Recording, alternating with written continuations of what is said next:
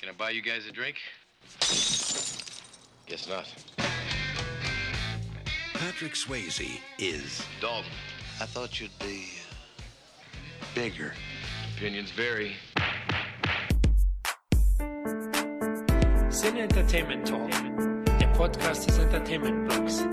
Mehr Fan Talk über Filme und Serien.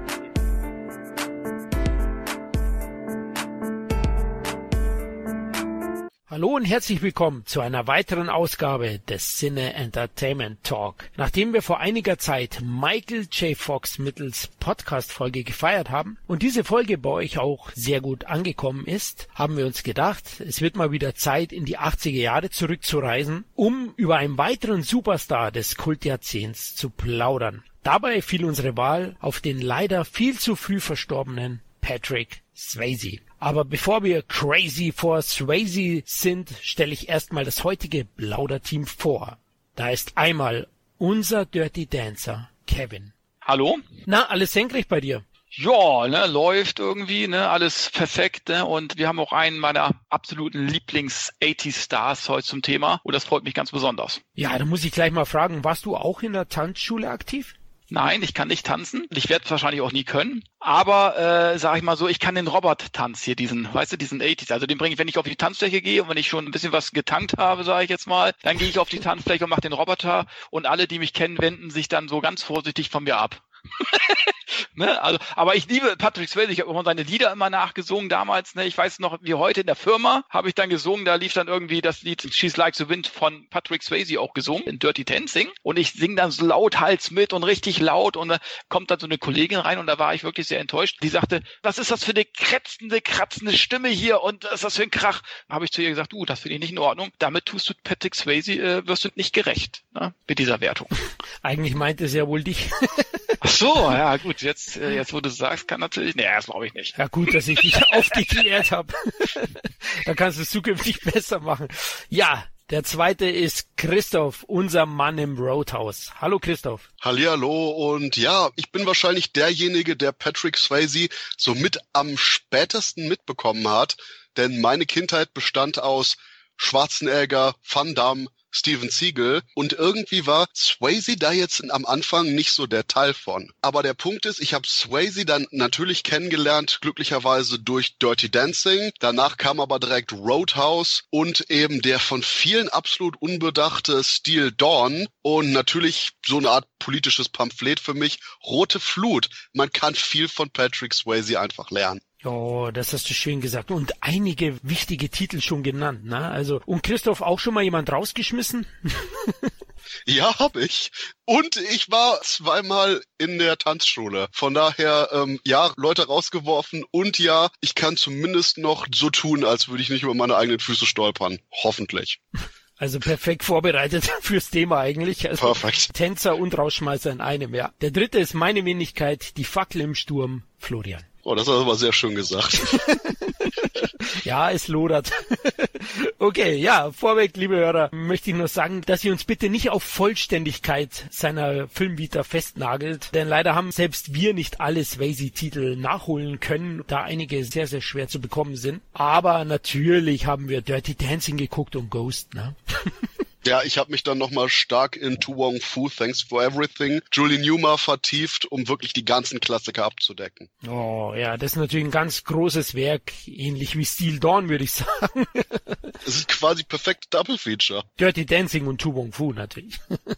Ach so, nee, nee, erst Steel Dawn und dann Tu Wong Fu. Alles klar, okay, da reden wir gleich dann, wenn wir zu dem Film kommen. Ja, Jungs, lasst uns loslegen. Was verbindet ihr mit Patrick Swayze und seinen Filmen, Kevin? Uh, schwierig. Also Patrick Swayze hat für mich auch am Anfang seiner Karriere, da kommen wir ja auch gleich drauf, äh, hat er auch viele Nebenrollen, sage ich jetzt mal, gespielt. Aber er hatte schon von Anfang an diese, diese Präsenz, die so ein Star haben muss. Das ist manchmal so. Du siehst denjenigen, der braucht nicht mehr viel machen, der äh, zieht dich in seinen Bann sozusagen. Und das hat Patrick Swayze, finde ich, von Anfang an ausgezeichnet sozusagen. Ne? Diese Leinwandpräsenz, die eben halt auch nicht so viele Leute haben irgendwie. Ne? Und äh, er hätte für mich auch wirklich so auch so ein Actionstar werden können, aller Kurt Russell Russell oder, oder Stallone und so weiter. Aber er ist eben halt auch so andere Wege gegangen, die vielleicht nicht ganz so erfolgreich waren, aber äh, ja, die ich letzten Endes aber auch sehr an ihm zu schätzen weiß irgendwo, ne? Dass er eben halt auch andere Wege gegangen ist und äh, die auch zurechtgegangen ist. Also ich finde, konnte in sämtlichen Genre auch überzeugen, ob das jetzt Drama war oder Action, aber auch eben halt den,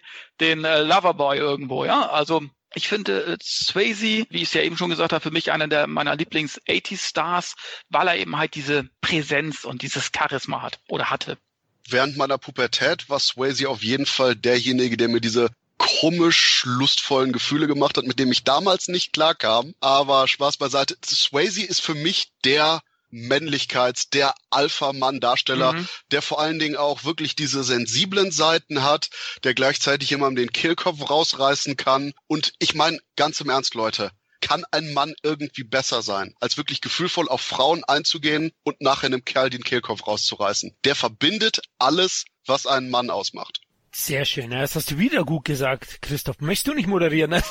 genau, das sind die, die Attribute, die Patrick Swayze vereint und für mich auch als Role Model perfekt ist und für mich auch eben Vorbild war. Also in, in der Sicht auf jeden Fall. Also er ist der harte und der zarte zugleich. Hat er auch in den beiden Genres sehr oft agiert und ist auch einer dieser, dieser Vorreiter gewesen in den 80ern, einer der drei, vier Darsteller, die sowohl als romantischer Liebhaber als auch als Actionstar überzeugt haben. Ich zähle da jetzt noch Mel Gibson und Kurt Russell dazu, hat Kevin Glory auch schon erwähnt und Swayze war auch so einer. Also den hast es eigentlich abgenommen, er war sehr, sehr vielseitig. Wir kommen später noch dazu, er hat es auch probiert im Dramafach, war da auch nicht wirklich schlecht, aber die Filme kamen nicht beim Publikum an, so dass er dann doch wieder ins Action-Genre oder in diese romantischen Rollen immer wieder mal zurückkehren musste. Aber ist ein toller Schauspieler, der Texaner, finde ich auch, und ist auch einer meiner Lieblings-80-Stars. Und man muss auch sagen, wenn man in den 80ern aufgewachsen ist, na Kevin, kann man an ihm ja eigentlich nicht vorbei.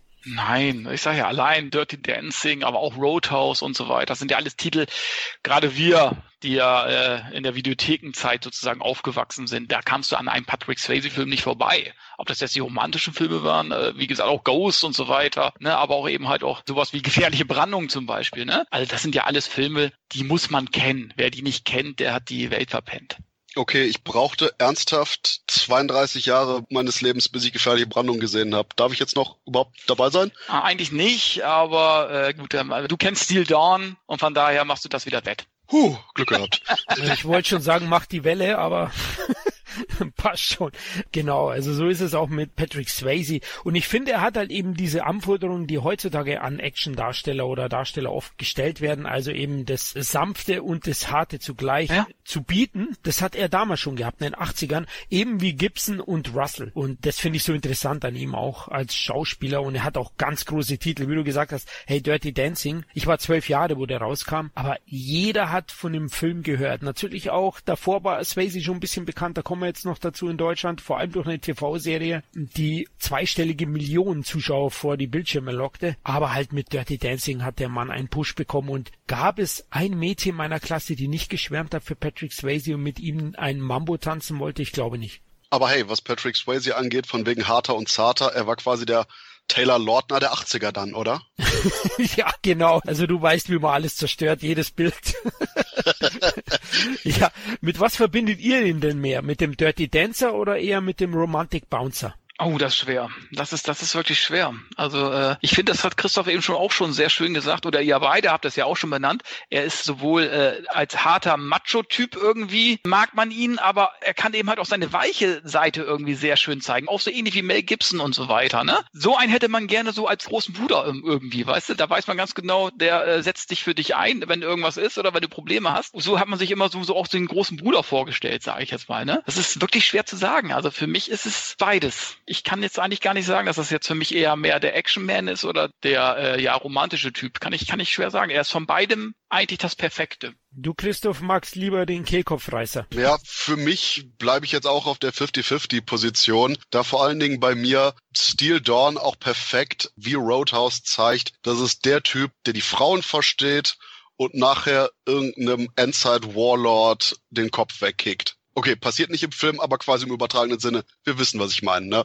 Ja, da würde ich mich anschließen. Und das ist es ja genau. Also er überzeugt eben auch als Actiondarsteller. Das haben nicht so viele in den 80ern zu Beginn geschafft. Also die waren meistens im Typecasting gefangen und haben dann eben den romantischen Darsteller, Michael J. Fox zum Beispiel, war so ein Fall. Klar hat der dann auch versucht, mal auszubrechen, aber er kam nicht wirklich raus. Dagegen hat sich Swayze im Action-Genre durchaus etabliert gehabt und hat ja später dann auch viele Rollen im Action-Genre gehabt um jetzt mal vorzugreifen, sage ich, Patrick Swayze wurde geboren am 18. August 1952 im texanischen Houston und gerade weil er ja sehr früh auch mit dem Tanzen begonnen hat, denke ich, da kommt auch viel von dieser Mischung her. Ich meine, das ist eine sehr körperliche Aktivität, die aber auch gleichzeitig etwas Intimes ist und wo man sich eben immer durchaus auf einen Partner auch einlassen muss, aber auch wissen muss, wann man führt und wann nicht. Und dahingehend ist wahrscheinlich schon wirklich vom Aufwachsen her, dass er sagen kann, wann gekickt wird und wann nicht.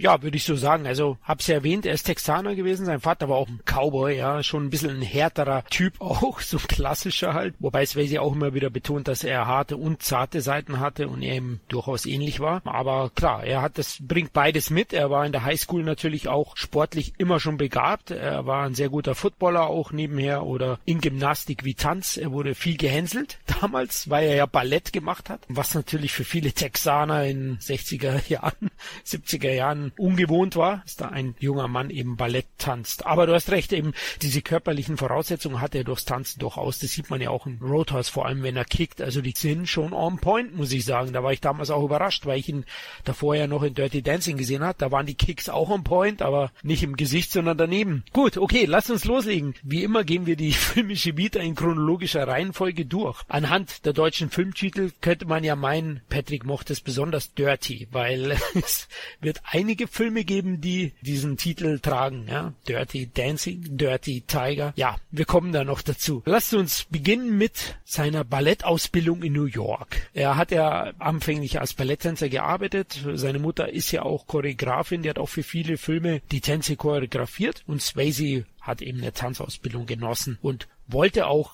großer Ballettstar werden, ging deswegen dann auch nach New York, hatte auch getanzt Ballett, musste aber, das wiederholt sich immer wieder in seiner Karriere aufgrund von Verletzungen mit seinem Knie, musste da immer wieder abbrechen. Und so war es auch mit dem Ballett und ist dann zum Musical gegangen an den Broadway, hat dort die Hauptrolle gehabt in Grease als Danny, sogar ein paar Monate bevor der Kinofilm mit John Travolta rauskam, also und hat da sehr, sehr gute Kritiken bekommen, da hat ihn natürlich mal wieder ein Chef einer Agentur gesehen und hat gesagt, ach komm, Patrick, hier im Broadway auf Dauer. Komm rüber nach LA, da hast du viel mehr Möglichkeiten. Du hast das Zeug zum Film- und TV-Star. Das haben wir ja schon bestätigt, das hat er definitiv, ne? Yes. genau. Ja, und bevor wir jetzt zu seiner Filmkarriere noch ein paar Worte zu seiner Ehefrau, die ihn ja bis zum Ende begleitet hat und die haben eine tolle äh, romantische Beziehung geführt. Er traf sie, wo sie 15 Jahre alt war. Sexy. Sexy, ja.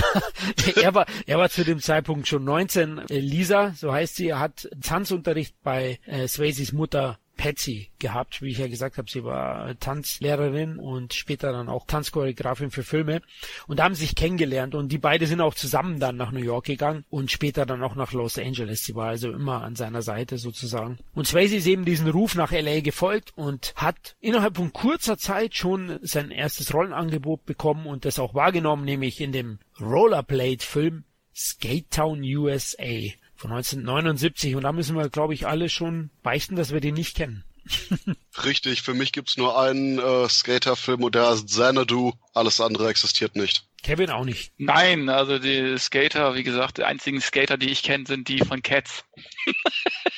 Oder wie heißt dieses blöde Musical? Keine Ahnung. Starlight Express. Starlight Express, genau. ja. Und ich habe ihn nicht gesehen und die einzigen Skater, die ich kenne, sind von Roller Boys mit Corey Haim. gibt's einige Filme. Oder Solar Babies gibt's auch noch. Stimmt. Stimmt, den habe ich auch früher mal gesehen, aber also es ja, gibt schon ein paar Skater und in dem Film eben auch. Da gab es ja damals diese Disco Rollerblade Welle. Es gab glaube ich sogar einen Film mit Linda Blair, ne? Roller Boogie hieß der, glaube ich. Der war auch ein Erfolg und da gab es einige Trittbrettfahrer und Skater on USA war auch einer. Interessant, ein paar damalige Kinderstars waren da in der Hauptrolle zu sehen. Swayze selber hat ja nur eine Nebenrolle gehabt. Scott Baio, ich weiß nicht, kennt ihr den? Der hat bei der TV-Serie Happy Days die Hauptrolle gespielt. Ja, ganz verschwommen so von der typischen US-Popkultur. Aber ich wollte auf jeden Fall noch anbringen, was Rollergedöns und Rollerblades angeht. Der einzige Regisseur für Rollerblade-Sachen ist immer noch Donald G. Jackson. Und alle, die den Gag jetzt verstanden haben, können sich definitiv auf die Schulter klopfen. Ja, wahrscheinlich keiner. Also ich nicht, auf jeden Fall. ich auch nicht.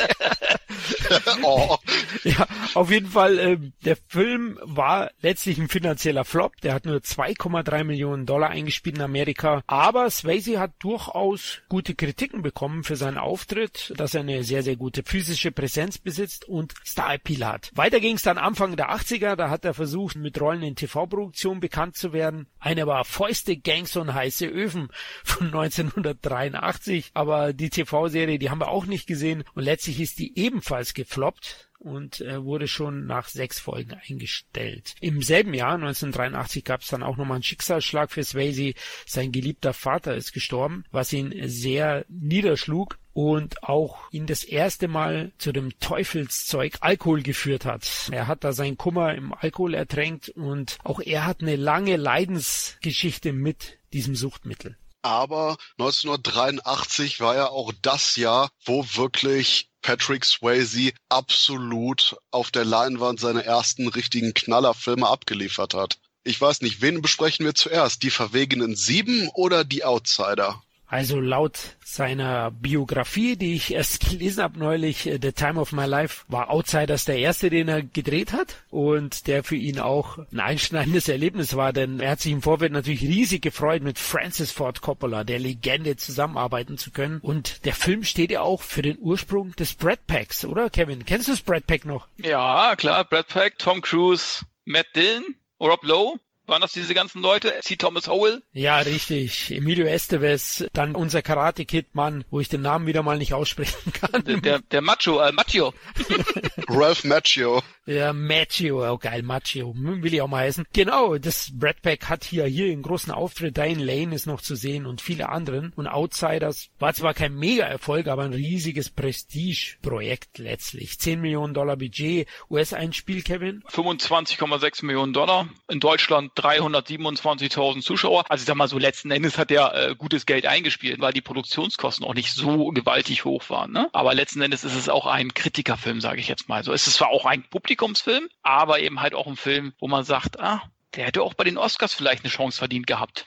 Stimmt, also mich hat's auch gewundert, so viel Preise hat er gar nicht abgeräumt. Der Einzige, der den einen oder anderen Preis oder Nominierung bekommen hat, war C. Thomas Howell. Der hat aber auch die beste Rolle, die Hauptrolle gehabt als Newcomer und der spielt auch wirklich sehr, sehr gut. Swayze letztlich auch. Es ist ja ein sozialkritisches Jugenddrama. Das basiert auf dem Bestseller von Susan Eloise Hinton, die das im Jahre 1967 geschrieben hat als 16-Jährige, ist also ein Bestseller und ein sehr, sehr guter Film, muss ich sagen, habe ich erst dieses Jahr nochmal aufgefrischt im Zuge auch zu den Vorbereitungen des Podcasts. Ich finde, man kann ihn ein bisschen vergleichen mit dem legendären Denn sie wissen nicht, was sie tun von Nicholas Ray aus dem Jahr 1955 mit unserer Legende James Dean. Er hat auf jeden Fall diesen Mythos, finde ich. Ansonsten hat er wunderschöne Bilder, wie von Coppola eigentlich immer, hat einen grandiosen Cast, also wenn man da heute hinschaut, Kevin hat ja schon die Namen genannt, es ist Wahnsinn, also als Filmfan an sich kriegt man da ein Dauergrinsen, hat man da, oder jetzt wollte ich schon Dauerständer sagen, äh, Dauergrinsen Grinsen hat man da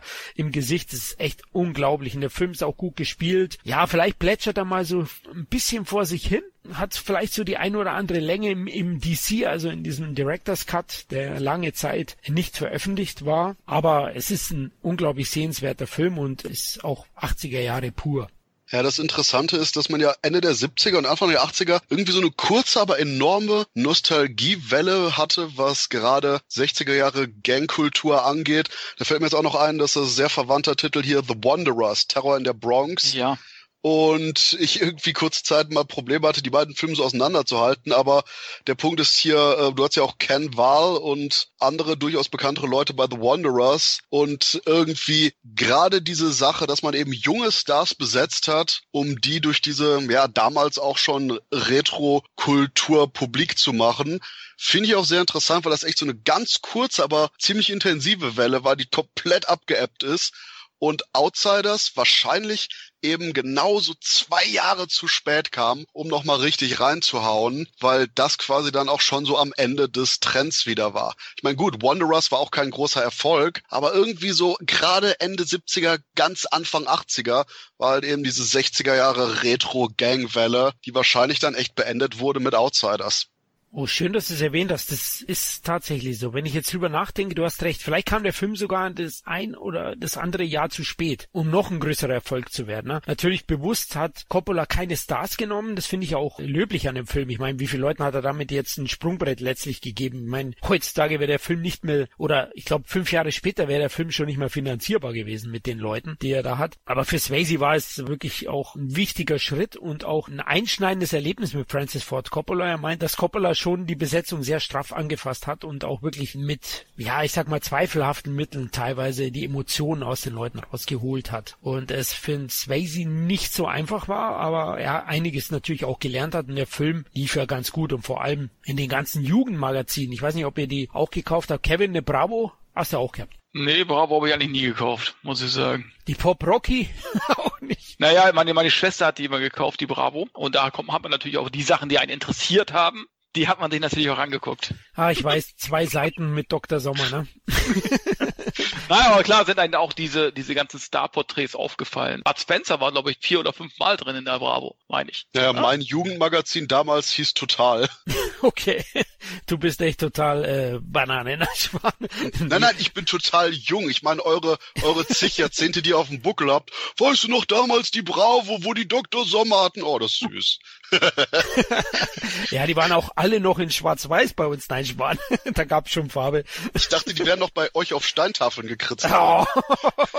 Jetzt müssen wir abbrechen, Leute. Ich glaube, jetzt schmeißt man Christoph raus. Nee, aber da waren die natürlich in Star-Porträts, wie es Kevin gesagt hat. Und auch Swayze war da einer von denen. Äh, Swayze hat nochmal erwähnt, dass er am besten bei den Dreharbeiten mit C. Thomas Howell auskam und die beiden lange Zeit engen Kontakt hatten. Liegt auch daran, dass C. Thomas Howells Vater auch Texaner ist. Der ist ja ein Stuntman gewesen. Und die beiden sich dadurch sehr, sehr gut verstanden haben, weil sie große Pferdeliebe hatten und eine Gemeinsamkeit eben hatten damit. Er hat auch Tom Cruise in seinem Buch erwähnt, da meinte er, dass man damals schon gesehen hat, dass er unglaubliches Potenzial hatte, obwohl er hier eine sehr, sehr kleine Rolle hat. Bei ihm muss man fast suchen. Der kommt vielleicht dreimal vor einem Film, aber er hat wirklich hart dafür gearbeitet und aus seiner Sicht ist er nicht umsonst der größte Star von allen geworden später. Also Tom Cruise ist auch jemand, der anscheinend immer auch hart an sich gearbeitet hat und dem nichts in Schoß gefallen ist. Auf jeden Fall Outsider ist ein sehr, sehr guten Film, der sehenswert ist, auch heute noch. Wie ist es bei dir, Kevin? Hast du ihn mal wieder gesehen? Ich habe den dieses Jahr auch nochmal aufgefrischt. Ich habe die äh, Blu-ray gekauft und ich mag ja auch, ich mag ja auch Wanderers sehr gerne. Und ich hatte das komische, das ähnliche Phänomen, dass ich beide Filme manchmal nicht auseinanderhalten konnte, komischerweise. Und Outsiders geht aber viel, viel tiefer, dann doch auch bei den Charakteren eben halt, ne?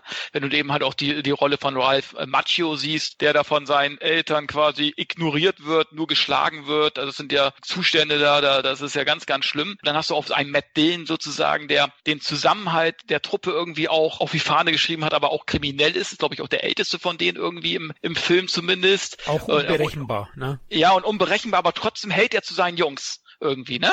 Also das ist ihm alles egal. Er geht auch über Leichen, wenn es um seine Jungs irgendwie geht. Äh, auch ein ganz toller Charakter in dem Film, Matt Dillon, ganz, ganz toll. Aber auch C. Thomas Howell eben halt in seiner Rolle. Natürlich wundert mich auch, dass er mittlerweile wirklich in C-Movies mittlerweile sein Dasein fristet, aber auch schon lange. Also eine richtig tolle Besetzung. Also insbesondere Matt Dillon und C. Thomas Howell fand ich sehr gut. Aber auch äh, Macchio war richtig gut, richtig passend in seiner Rolle. Also ganz tolle äh, Charakterisierung irgendwie der Person irgendwie. Erinnert mich auch so ein bisschen, so teilweise einige Charaktere Charaktere erinnern mich auch so ein bisschen an Stand By Me, hat so ein paar Parallelen. Vielleicht hat sich Stephen King da so ein paar Sachen abgeguckt. Ich weiß es nicht. Nötig hätte er es nicht, aber kommen mir so ein paar Charaktere so ein bisschen auch bekannt vor in Stand By Me. Aber wie gesagt, ganz, ganz toller Film. Kann ich jedem nur empfehlen. Ich finde auch mit 7,2 von 10 eigentlich ein bisschen unterbewertet, auch bei IMDb. Okay, da sage ich jetzt eiskalt, was unterbewertete Filme angeht und erst recht, was eine geile Besetzung angeht, presche ich jetzt weiter zu Die Verwegenen Sieben, der auch im gleichen Jahr erschienen ist, von Rambo-Regisseur Ted Kotcheff und eben eine unglaubliche Besetzung hat. Wir haben Gene Hackman,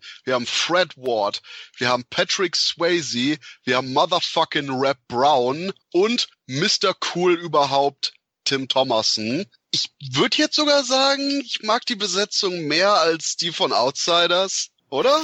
Uh, Es ist ein fieser Vergleich, weil ich gebe dir schon recht, es sind so tolle auch B-Mimen dabei. Ja, ich bin dann doch mehr Brad Pack geprägt, also Outsiders gewinnt bei mir knapp.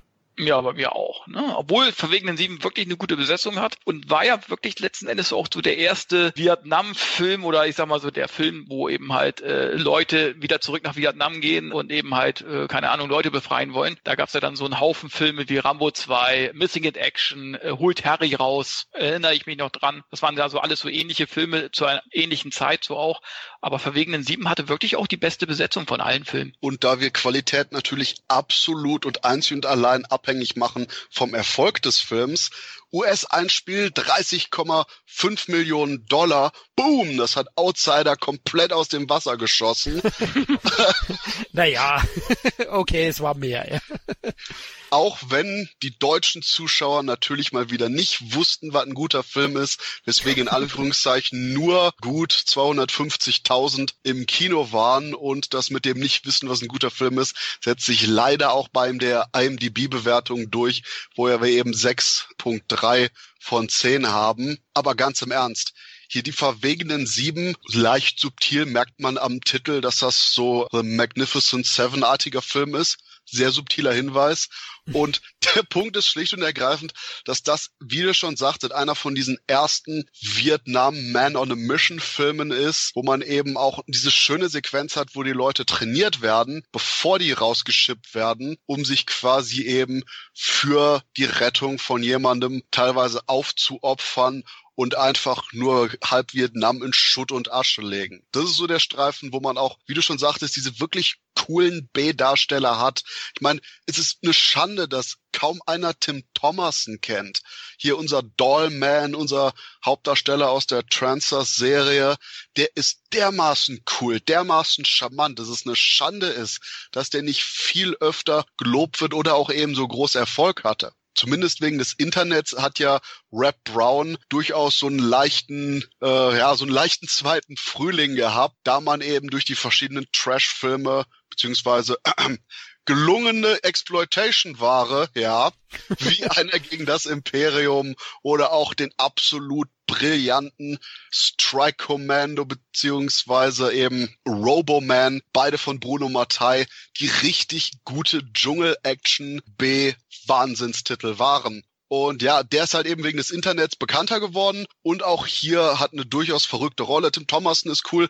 Über Gene Hackman brauchen wir gar nicht reden. Der ist immer brillant. Und hier war auch noch der Ex-Profi-Boxer Randall Cobb mit dabei. Ähm, sagte der euch irgendwas? Also ich habe mit dem keinerlei Verbindung irgendwie. Doch, die nackte Kanone 33 ein Drittel, meine ich, äh, hat er mitgespielt. Blinde Wut. Ja. Das sind so Filme, ich glaube, bei einer Folge von El Bundy hat er auch mitgespielt. Das waren so die Dinge, die ich von ihm kenne.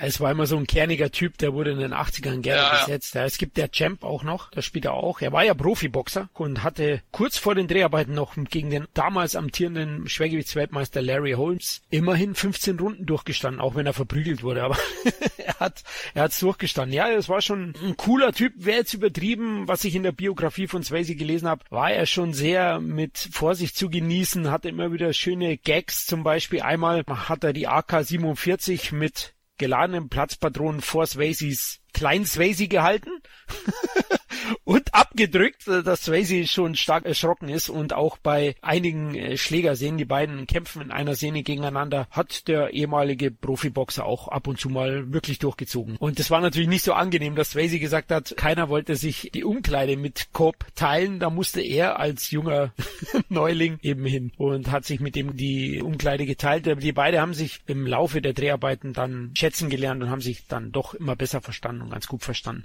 Besonders gelobt hat Swayze während der Dreharbeiten aber eben auch Gene Hackman. Das war ein Hauptgrund, warum er da drehen wollte. Der Film ist ja in Thailand entstanden und äh, Gene Hackman, ich bin ja Riesenfan von ihm. Ich finde es so schade, dass er eben nicht mehr dreht, aber gut, er hat eben ein sehr hohes Alter jetzt schon. Aber Swayze meinte, von dem konnte man so viel lernen und der ist auch auf jeden anderen Schauspieler eingegangen und selbst wenn ein Darsteller beim 20. Mal die Szene verkackt hat, hat Gene Hackman immer Geduld bewiesen und mit derselben Imprunz wie beim ersten Take seinen Text dann eingesprochen. Naja, ich sag mal, besser man altert in Würde wie Gene Hackman, als man wird zu so einer Witzfigur wie Robert De Niro momentan.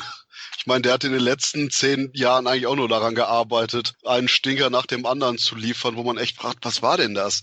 Gene Hackman wusste, wann man aufhört und das ist was, was ich definitiv respektieren kann. Das sehe ich auch so. Also muss ich auch sagen, man kann es auch überreizen. Ich glaube, Gene Hackman hat schon zum richtigen Zeitpunkt aufgehört. Er brauchte niemandem mehr was beweisen. Er hat einen Oscar gewonnen, glaub, vielleicht sogar zweimal, ich weiß es gar nicht mehr genau. Zwei. Und zwei hat er sogar, ja, siehst du, ne? Und er hat, ich finde, ich vermisse ihn auch, aber ich, ich finde es auch sehr gut, dass er auch aufgehört hat zum richtigen Zeitpunkt. Also das äh, kann man von Robert De Niro, der zwischendurch aber auch mal noch ein paar gute Filme drin hat, aber er hat eben halt nicht mehr diese prägenden Filme, die ihn ja so bekannt gemacht haben in den 70er, 80er, 90er Jahren sozusagen, ne? Wo ja jeder Film irgendwie was Besonderes war. Diesen Besonderheitsstatus sozusagen, den hat äh, De Niro mit seinen Filmen nicht mehr. Und ich sag mal so kurz, äh, Hackman hat mit 74 aufgehört, von daher. Ja, ja ist okay. Heutzutage nicht. Heutzutage, sie ist Stallone und Co., da, da darf man unter 80 nicht aufhören. Aber du hast schon recht, ich find's auch okay. Bei De Niro ist halt die Fallhöhe auch extrem hoch. Ja, Also was der Ja. an Film abgeliefert hat und Darstellerleistungen, das ist Wahnsinn. Und heutzutage ist es natürlich dann eher C-Ware. Aber vor wegen den Sieben kurz nochmal zu kommen zur Qualität. Also ich finde, es ist eine gelungene Mischung aus die glorreichen Sieben und Missing in Action. Äh, Man muss dazu sagen, der Film kam ja vor der Missing in Action Welle, hat der Kevin schon erwähnt. Und daher hat er für mich schon auch so ein bisschen einen Vorreiterstatus. Stärken sind definitiv die Besetzung. Also Swayze war ja hier auch nur ein Nebendarsteller, es war ein großes Ensemble, aber ist wirklich sehr, sehr gut gelungen. Die Chemie zwischen allen. Fred Ward haben wir den schon erwähnt, der spielt ja auch mit. Auch ein toller Schauspieler. Vielleicht kennt ja der ein oder andere Hörer Remo, unbewaffnet, ungefährlich, wo er die Hauptrolle spielt. Also den sehe ich auch immer sehr gerne. Ist wirklich ein toller Cast. Dann lässt der Film unglaublich krachen. Ich finde, der muss sich echt nicht verstecken vor so Schwergewichtern wie Rambo 2. Also da gibt schon eine Menge Explosionen und Schusswechsel, aber erst im letzten Drittel. Davor geht der Film insgesamt mit dem Vietnam-Thema und dieser Befreiung schon wesentlich reflektierter um als eben die anderen Filme wie Missing in Action und Co. Also das macht er schon intelligenter an sich, denn Gene Hackman spielt ja einen US-Colonel, dessen Sohn im Vietnamkrieg vermisst wird und als er den Aufenthaltsort in Erfahrung bringt, versucht er schon erstmal über die Politik und über, über Mittelsmänner ihn so zu befreien, aber da wird er eben in Stich gelassen und dann muss er ihn rausholen. Naja, das zeigt ja nur wieder, wie verweichlich diese ganzen politischen Schwuchteln da im Amt sind. Nein, wir müssen auf jeden Fall mit den harten Männern vor Ort Explosionen machen. Ich glaube, der Punkt ist, man kann das auch auslegen, dass das gerade eben wieder genau in diese unreflektierte, macho-attitüdenhafte 80s-Richtung führte. Aber Hand aufs Herz, das ist auch saugeil. Richtig, genau. Aber ich meine eben, es gibt am Anfang schon nochmal einen größeren Punkt, wo das ein bisschen länger beleuchtet wird. Deswegen im letzten Drittel lässt das mega krachen. Vorher müssen sich natürlich die sieben zusammenraufen. Swayze ist ja dann der einzige junge Wilde. Die anderen waren in der Einheit von Gene Hackmans Sohn und gehen deswegen mit. Ist wirklich ein guter Film. Den kann ich absolut empfehlen. Blu-ray gibt's nicht. Eine DVD weiß ich nicht, ob die noch verfügbar ist. Auf jeden Fall kann man ihn bei Amazon Video für kleines Geld sichten und es lohnt sich. Kevin, hast du den im Kopf? Ja, kann ich alles nur bestätigen. Ne? Macht Spaß. Geht schon ein bisschen tiefer als alle anderen äh, Vietnam-Streifen dieser Zeit oder Vietnam-Nachkriegsfilme sozusagen. Da haben ja die Amis eben halt noch mal ein bisschen versucht, den Krieg im Nachhinein zu gewinnen in diesem Film. Aber ähm, nee, ist trotzdem unterhaltsam, äh, gute Besetzung, kann ich auch nur jedem empfehlen. Und mich wundert ganz ehrlich gesagt, dass es den gar nicht auf Blu-ray gibt oder dass es ein Mediabook davon gibt. Also äh, das ist ja normalerweise auch ein Selbstläufer. Naja, wo wir allerdings gerade auch bei reflektierten Kriegsfilmen sind, können wir, glaube ich, gleich mit dem Thema weitermachen und die rote Flut reinhauen, oder? Ja, das wird jetzt sehr spannend. Lass die Flut los. Also kurz eben zu Rote Flut.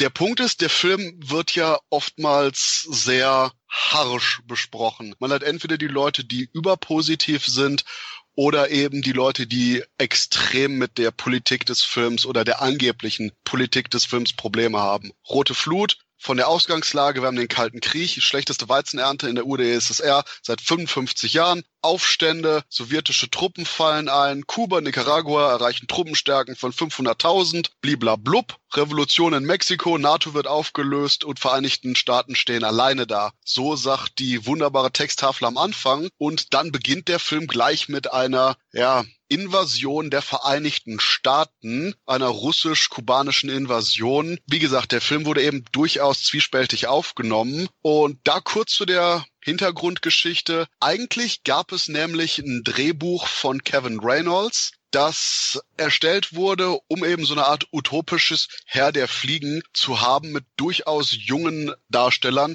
hieß da Ten Soldiers und waren etwa so 10 bis 14-Jährige. Dann kam John Milius zu dem Projekt und sagte, hey, das finde ich ganz interessant, aber anstatt das Ganze auf die inneren Querelen zu fokussieren, beziehen wir das jetzt auf den direkten Konflikt und die Tatsache, wie eine Gruppe von bis dato unbedarften Jugendlichen eben wirklich mit dem Krieg auskommen würden, wie die das Ganze aufnehmen und wie die quasi sich auch entwickeln in dieser harschen Realität eines, ja, heiß gewordenen Kalten Krieges, einem wirklichen Konflikts. Und dann hat sich auch noch das US-Militär eingeschaltet und hat gesagt, hey, hey, hey, das hört sich super an. Wir haben gerade eh ähm, Anfang der 80er Jahre, äh, Ronald Reagan ist Präsident, wir wollen mehr fürs Militärbudget ausgeben, wir können das Ganze noch ein bisschen schmackiger machen, wir geben euch die Mittel, aber da muss auch wirklich so ein durchaus pro-amerikanisches Feeling rein. Und boom, so gab man auf einen Schlag 17 Millionen Dollar für die Produktion, aber auch eben die Tatsache, dass John Milius dann gesagt hat, hm, wie mache ich das Ganze? Und er hatte schlicht und ergreifend den Standpunkt, wie ist es von der jetzigen Politik, von der jetzigen Weltlage, wie würden die Menschen realistisch reagieren?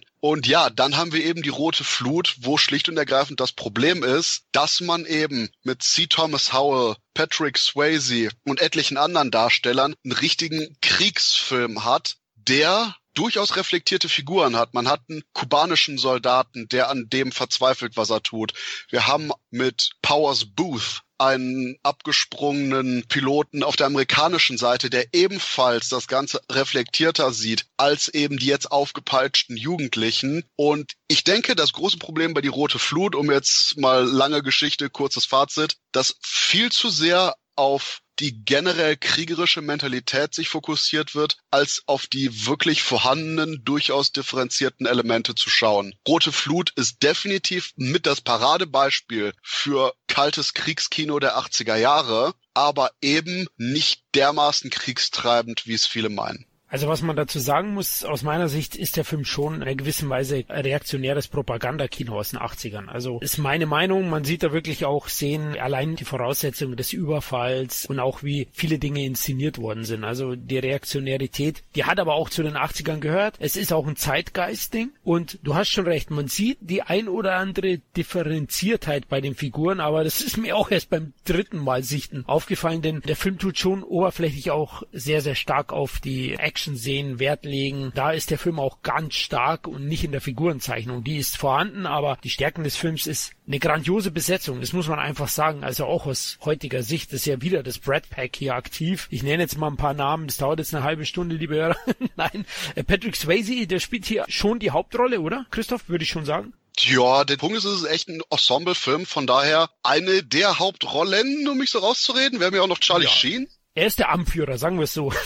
Ja. der Gruppe, genau. Charlie Sheen, ja, Leah Thompson ist dabei, Jennifer Grey, C. Thomas Howell mal wieder, äh, sein Kumpel von Outsiders und auf der anderen Seite eben auch noch ein paar alte Recken oder Altstars, Paus Booth, den ich immer gerne sehe, der leider nicht mehr unter uns weilt auch und Harry Dean Stanton, der den Papa spielt von Patrick Swayze. Handwerklich ist der Film großartig, die Besetzung ist toll. Ich war überrascht, wo ich ihn wieder gesichtet habe, was da für Aufwände drin sind. Die 17 Millionen Dollar sieht man. Hey, da fahren echte Panzer auf, da explodiert richtig was.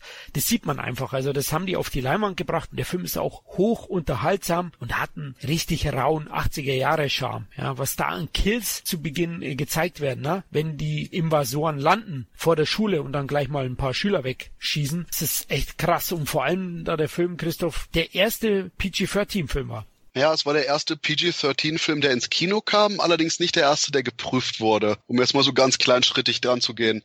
Und ganz coole Sache kurz, was die Invasion angeht. Eine Anekdote vom Dreh, denn beim Filmen der anfänglichen Invasionssequenz wurden einige der Fallschirmspringer vom Wind abgetrieben und einer landete in einem Baum und wegen seiner russischen Uniform musste er seine Retter erst davon überzeugen, dass er nicht wirklich ein ausländischer Invasor war. Und eine ähnliche Szene hatte man nochmal, wo die nachgebildeten russischen Panzer, die wie gesagt sehr akkurat waren, einfach nur über die amerikanischen Straßen rollten und die panischen Amis sofort die CIA kontaktiert haben, die sich wiederum eingeschaltet hat und dann aber aufatmete, als sie merkten, oh, oh, wir haben nur einen Filmdreh. Gut, wir haben jetzt nicht gerade Teile unseres Landes an die Ruskis verloren.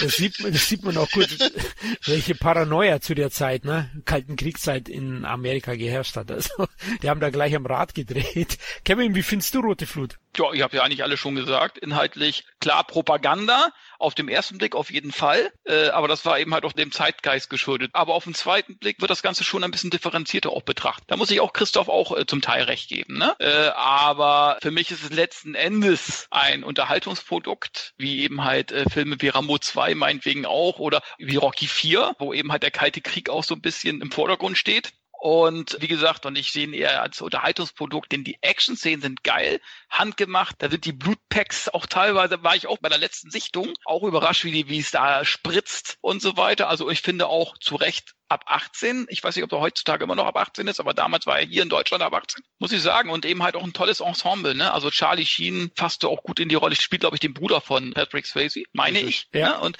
auch Jennifer Grey und so weiter. Und ich finde auch dieses Milizmäßige sozusagen, die kämpfen ja sozusagen viel schlechter bewaffnet und so weiter. Von den Bergen aus versuchen sie ja immer wieder äh, Nadelstiche sozusagen zu setzen bei der hochausgerüsteten russischen Armee sozusagen. Und äh, das finde ich irgendwie, es macht irgendwie Spaß zuzugucken, irgendwie das Ganze ich finde eben halt auch gut, dass auch nicht alle Leute überleben. Eigentlich überlebt ja fast gar keiner. Also auf jeden Fall diesen Guerilla-Taktik-Ansatz, ja. finde ich auch sehr, sehr gut, ja. Also ja. erinnert ein bisschen auch an Rambo, ja. Es, es ist so einfach die Zeit auch gewesen, aber äh, die Stärken sind ja definitiv da und das habe ich ja auch gesagt. Also der Film ist hochunterhaltsam und sehr, sehr gut gemacht und in dem Bezug auch auf Rauheit und Atmosphäre dem Remake meilenweit überlegen. Es gab ja noch ein äh, australisches Pendant, irgendwas mit Tomorrow, wie Where Die oder so, ich weiß es nicht mehr. Tomorrow When the War Began. Genau, fand ich gar nicht mehr so schlecht, muss ich sagen. Daraus sollte, glaube ich, auch eine Serie entstehen, ist, glaube ich, nicht entstanden, so viel ich weiß. Aber letzten Endes kann man sich den auf jeden Fall immer noch sehr, sehr gut angucken. Wenn man einen guten, gut gemachten, ja, man kann schon sagen, Kriegsfilm sehen möchte, mit guter Besetzung, dann kann man sich den Film auch wirklich auch heute noch ans Herz legen. Ja, übrigens, weil du gesagt hast, Charlie Sheen, er spielt ja den Bruder von Patrick Swayze hm? in, in dem Film Jet heißt der Swayze in dem Film. Ursprünglich sollte Emilio Estevez die Hauptrolle spielen, zusammen mit Charlie Sheen als Brüderpaar. Der hat dann abgesagt und äh, dann ist Swayze eingesprungen, den ja Milius kannte von Die verwegenen Sieben, haben genau. wir vorhin gar nicht erwähnt, denn Milius Produzent. hat, ja genau, hat den produziert. So eng ist es manchmal beieinander, ne? Und ich muss auch nochmal sagen, zu, zu dem Einspiel, äh, war ja ein recht großer Erfolg, ne? Christoph, 17 Millionen Dollar Budget, wie viel hat er gemacht? Gut über 40 hat er eingespielt. Sehr erfolgreich. Nur in Deutschland nicht so erfolgreich, aber ich mir auch mal erlesen, warum. Also ein Grund ist sicherlich auch in der Bundesrepublik Deutschland damals gab starke Kontroversen, ja. Es kam auch zu Protesten von Friedensaktivisten vor dem Kino und so wurde der Film dann auch in einigen Städten wie zum Beispiel Berlin, Düsseldorf und Freiburg aus den Sälen genommen. Also der lief gar nicht so lange dann in den deutschen Kinos und hat deswegen wahrscheinlich auch nur 147.000 Zuschauer ins Kino gelockt. Ja, sieht man wieder wunderschön, äh, dass quasi dann da bei Demonstrationen, oh nein, oh mein Gott, was müssen wir sofort aus dem Kino nehmen? Ja, ja, wunderbare Zensur. Wobei, was die rote Flut angeht, gibt's noch drei interessante Fakten, die ich kurz erwähnen möchte, was diesen Survival-Aspekt angeht, der in dem Film auch sehr groß ist das war ein ganz wichtiger Aspekt von John Milius, der quasi mit diesen Mountain Man-Legenden der Amerikaner, von diesen einzelnen Leuten, die in der Wildnis überlebt haben und sich quasi auch eben die Wildnis untertan gemacht haben, aufgewachsen ist und davon fasziniert war, was dann eben seine Entsprechung fand im Film durch dieses ganze Survival-Zeug und auch die Darsteller wirklich mehr oder weniger überleben mussten, da das Ganze während des Winters auch gedreht wurde. Und die Dreharbeiten waren Anfang Februar des Jahres erst vorbei, so dass die selber da auch einiges durchstehen mussten. Und was so die inhaltliche Politik anging, wunderbarer letzter Gag am Rande, denn es gibt hier die eine Sequenz, wo wir die Amerikaner haben, die eingesperrt sind in so einem Autokino, wo immer russische Propaganda läuft auf der Leinwand läuft Sergei Eisensteins Alexander Nevsky.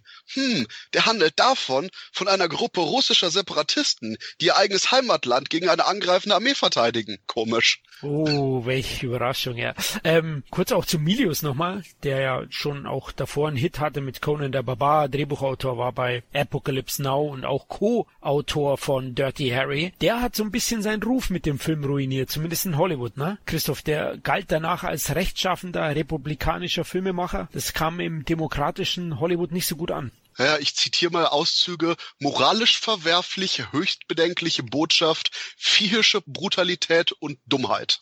Ein perfider Wehrertüchtigungsfilm, der mit faschistoiden Feindbildern operiert und gewaltverherrlichende Propaganda betreibt. Ja. Yeah. Und ich denke, das zeigt leider auch, dass die Leute sich einfach nur von, der Film hat diese Aspekte, aber der Film hat eben auch noch ganz viele weitere Elemente, ganz viele weitere Versatzstücke und das zeigt leider, dass die Leute entweder nicht genug geguckt haben oder auch eben es einfach nicht wollten. Es ist viel einfacher, sich aufzuregen, den Film aus dem Kino zu nehmen und zu sagen, äh, es geht alles gar nicht und dann im Endeffekt eben einfach das Ganze nicht weiter diskutieren. Und egal, ob das damals war oder erst recht heutzutage, gerade wenn die Stimmung brenzlig wird, ist es umso wichtiger, sich zusammenzusetzen und wirklich zu reden. Zu sagen, hier hört das Diskutieren auf und einfach irgendwas zu verbieten oder rauszunehmen, ist nie erfolgreich und führt immer nur dazu, dass es schlimmer wird. Und apropos schlimmer werden, der Film wurde dann natürlich auch gleich indiziert und ist glücklicherweise jetzt seit einigen Jahren nicht mehr auf den Index, aber die indizierte Fassung führte dazu, dass der Film im Fernsehen über 50 Schnitte hatte und über 12 entfernte Minuten. Und gerade das, wo es die brutalen Momente, wo es die problematischen Momente trifft, wenn die entfernt werden und man nur noch den reinen Film hat mit den Amerikanern, die sich heldenhaft gegen die Russen zur Wehr setzen und im Endeffekt da einfach nur quasi ihren Mann stehen, ohne eben viele der problematischen Szenen, die auch diskussionswürdig sind, zu zeigen, halte ich genau das eben für viel, viel schlimmer als den eigentlichen Film so. Und apropos eigentlicher Film so, Leute, guckt euch den Streifen an. Ich werde jetzt nämlich kurz das Ende verraten. Eine Sache, die vom US-Militär geändert wurde am Film, war nämlich das Ende. Eigentlich endete Milius Fassung in dem Moment, wo am Ende Patrick Swayze und Charlie Sheen auf der Bank sitzen und langsam im Schnee verbluten. Eigentlich hätte dann die Kamera hoch auf den Nachthimmel fahren abblenden und abspannen mit einem wirklich düsteren Ende, was quasi auch noch mehr zum Reden, zum Nachdenken einlud. Aber der amerikanische Militär hat darauf bestanden, hey, wenn ihr unsere Waffen kriegt, ähm, so sollten wir vielleicht auch anmerken, dass wir dann siegen weswegen dadurch der Epilog eben kam mit, ja, ja, danach konnten wir zurückschlagen, bla, Kampf, hast du nicht gesehen. Und ich gerade auch deshalb denke, dass John Milius eigentliche Vision viel zu sehr verurteilt wird. Denn das, was er machen wollte, war wirklich natürlich einen Kriegsfilm abblenden. Und wie jeder Krieg gibt es hier absolut schlimme und diskussionswürdige Elemente. Aber es ist eben einfach nicht so schwarz-weiß, wie viele Kritiken hinstellen. Ja, dazu passt auch gut Milius Aussage, dass er den Film als Antikriegsfilm sieht, in dem Sinn, dass wenn beide Seiten den Film schauen, dass sowas nicht passiert, weil man sieht, was daraus wird. Gut, ja, es war ein großer Erfolg für Patrick Swayze und man dachte jetzt, seine Karriere geht so richtig ab, aber der Film, der darauf folgte, war ein Flop. Wahrscheinlich lag es daran, dass wir drei den nicht gesehen haben, oder? Ja, ich kenne ihn auf jeden Fall nicht. Trotz der Besetzung eigentlich, ne? Also die Besetzung ist ja wirklich gut. Ja. Ich gehe so weit und sage, ich bin von mir schockiert, dass ich den bei der Besetzung nicht nur nicht gesehen habe, sondern ich habe auch noch nie was von dem Film ich auch nicht. gehört. Und ich muss sagen, ich auch nicht. Also ich kenne nur das Videocover, wo ich damals als, als Kind, Jugendlicher gesehen habe. Da waren die alle noch nicht so bekannt und habe den auch nie ausgeliehen. Ich glaube, der war in Deutschland von Ascot vertrieben oder so. Von welchem Film reden wir denn gerade? Vom Speedway Trio, so heißt er in Deutschland. Bam, Bam ja. Ein Budget von 5 Millionen Dollar. Die Besetzung lautet, Kevin. C. Thomas Howell, wieder mal. Dann haben wir auch John Cusack dabei, Jamie Lee Curtis, und du hast noch einen recht bekannten Regisseur mit Randall Kleiser. Ja, also äh, hat ja auch so einige bekannte Sachen gemacht, äh, wie Grease zum Beispiel. Also tut mir leid, der Film ist mir komplett, auch in meiner Videothekenzeit, komplett unter die Finger oder unter den Händen weggerutscht. Ja, anscheinend nicht nur uns, denn das Comedy-Drama ist auch in Amerika übelst gefloppt, kann man sagen. 5 Millionen Budget, wie erwähnt, und 4,7 Millionen Dollar eingespielt. Bei dem Budget, ich meine, Curtis war schon bekannt. Swayze kannten bestimmt schon ein paar, Howell kannten ein paar, Cusack kannte noch keiner. Aber ähm, bei dem Regisseur, ja, ist ein Flop gewesen. Und leider können wir nicht sagen, ob zu Recht, aber IMBD sagt nicht so Gutes voraus. Oh mein Gott, wir sind Teil des Problems.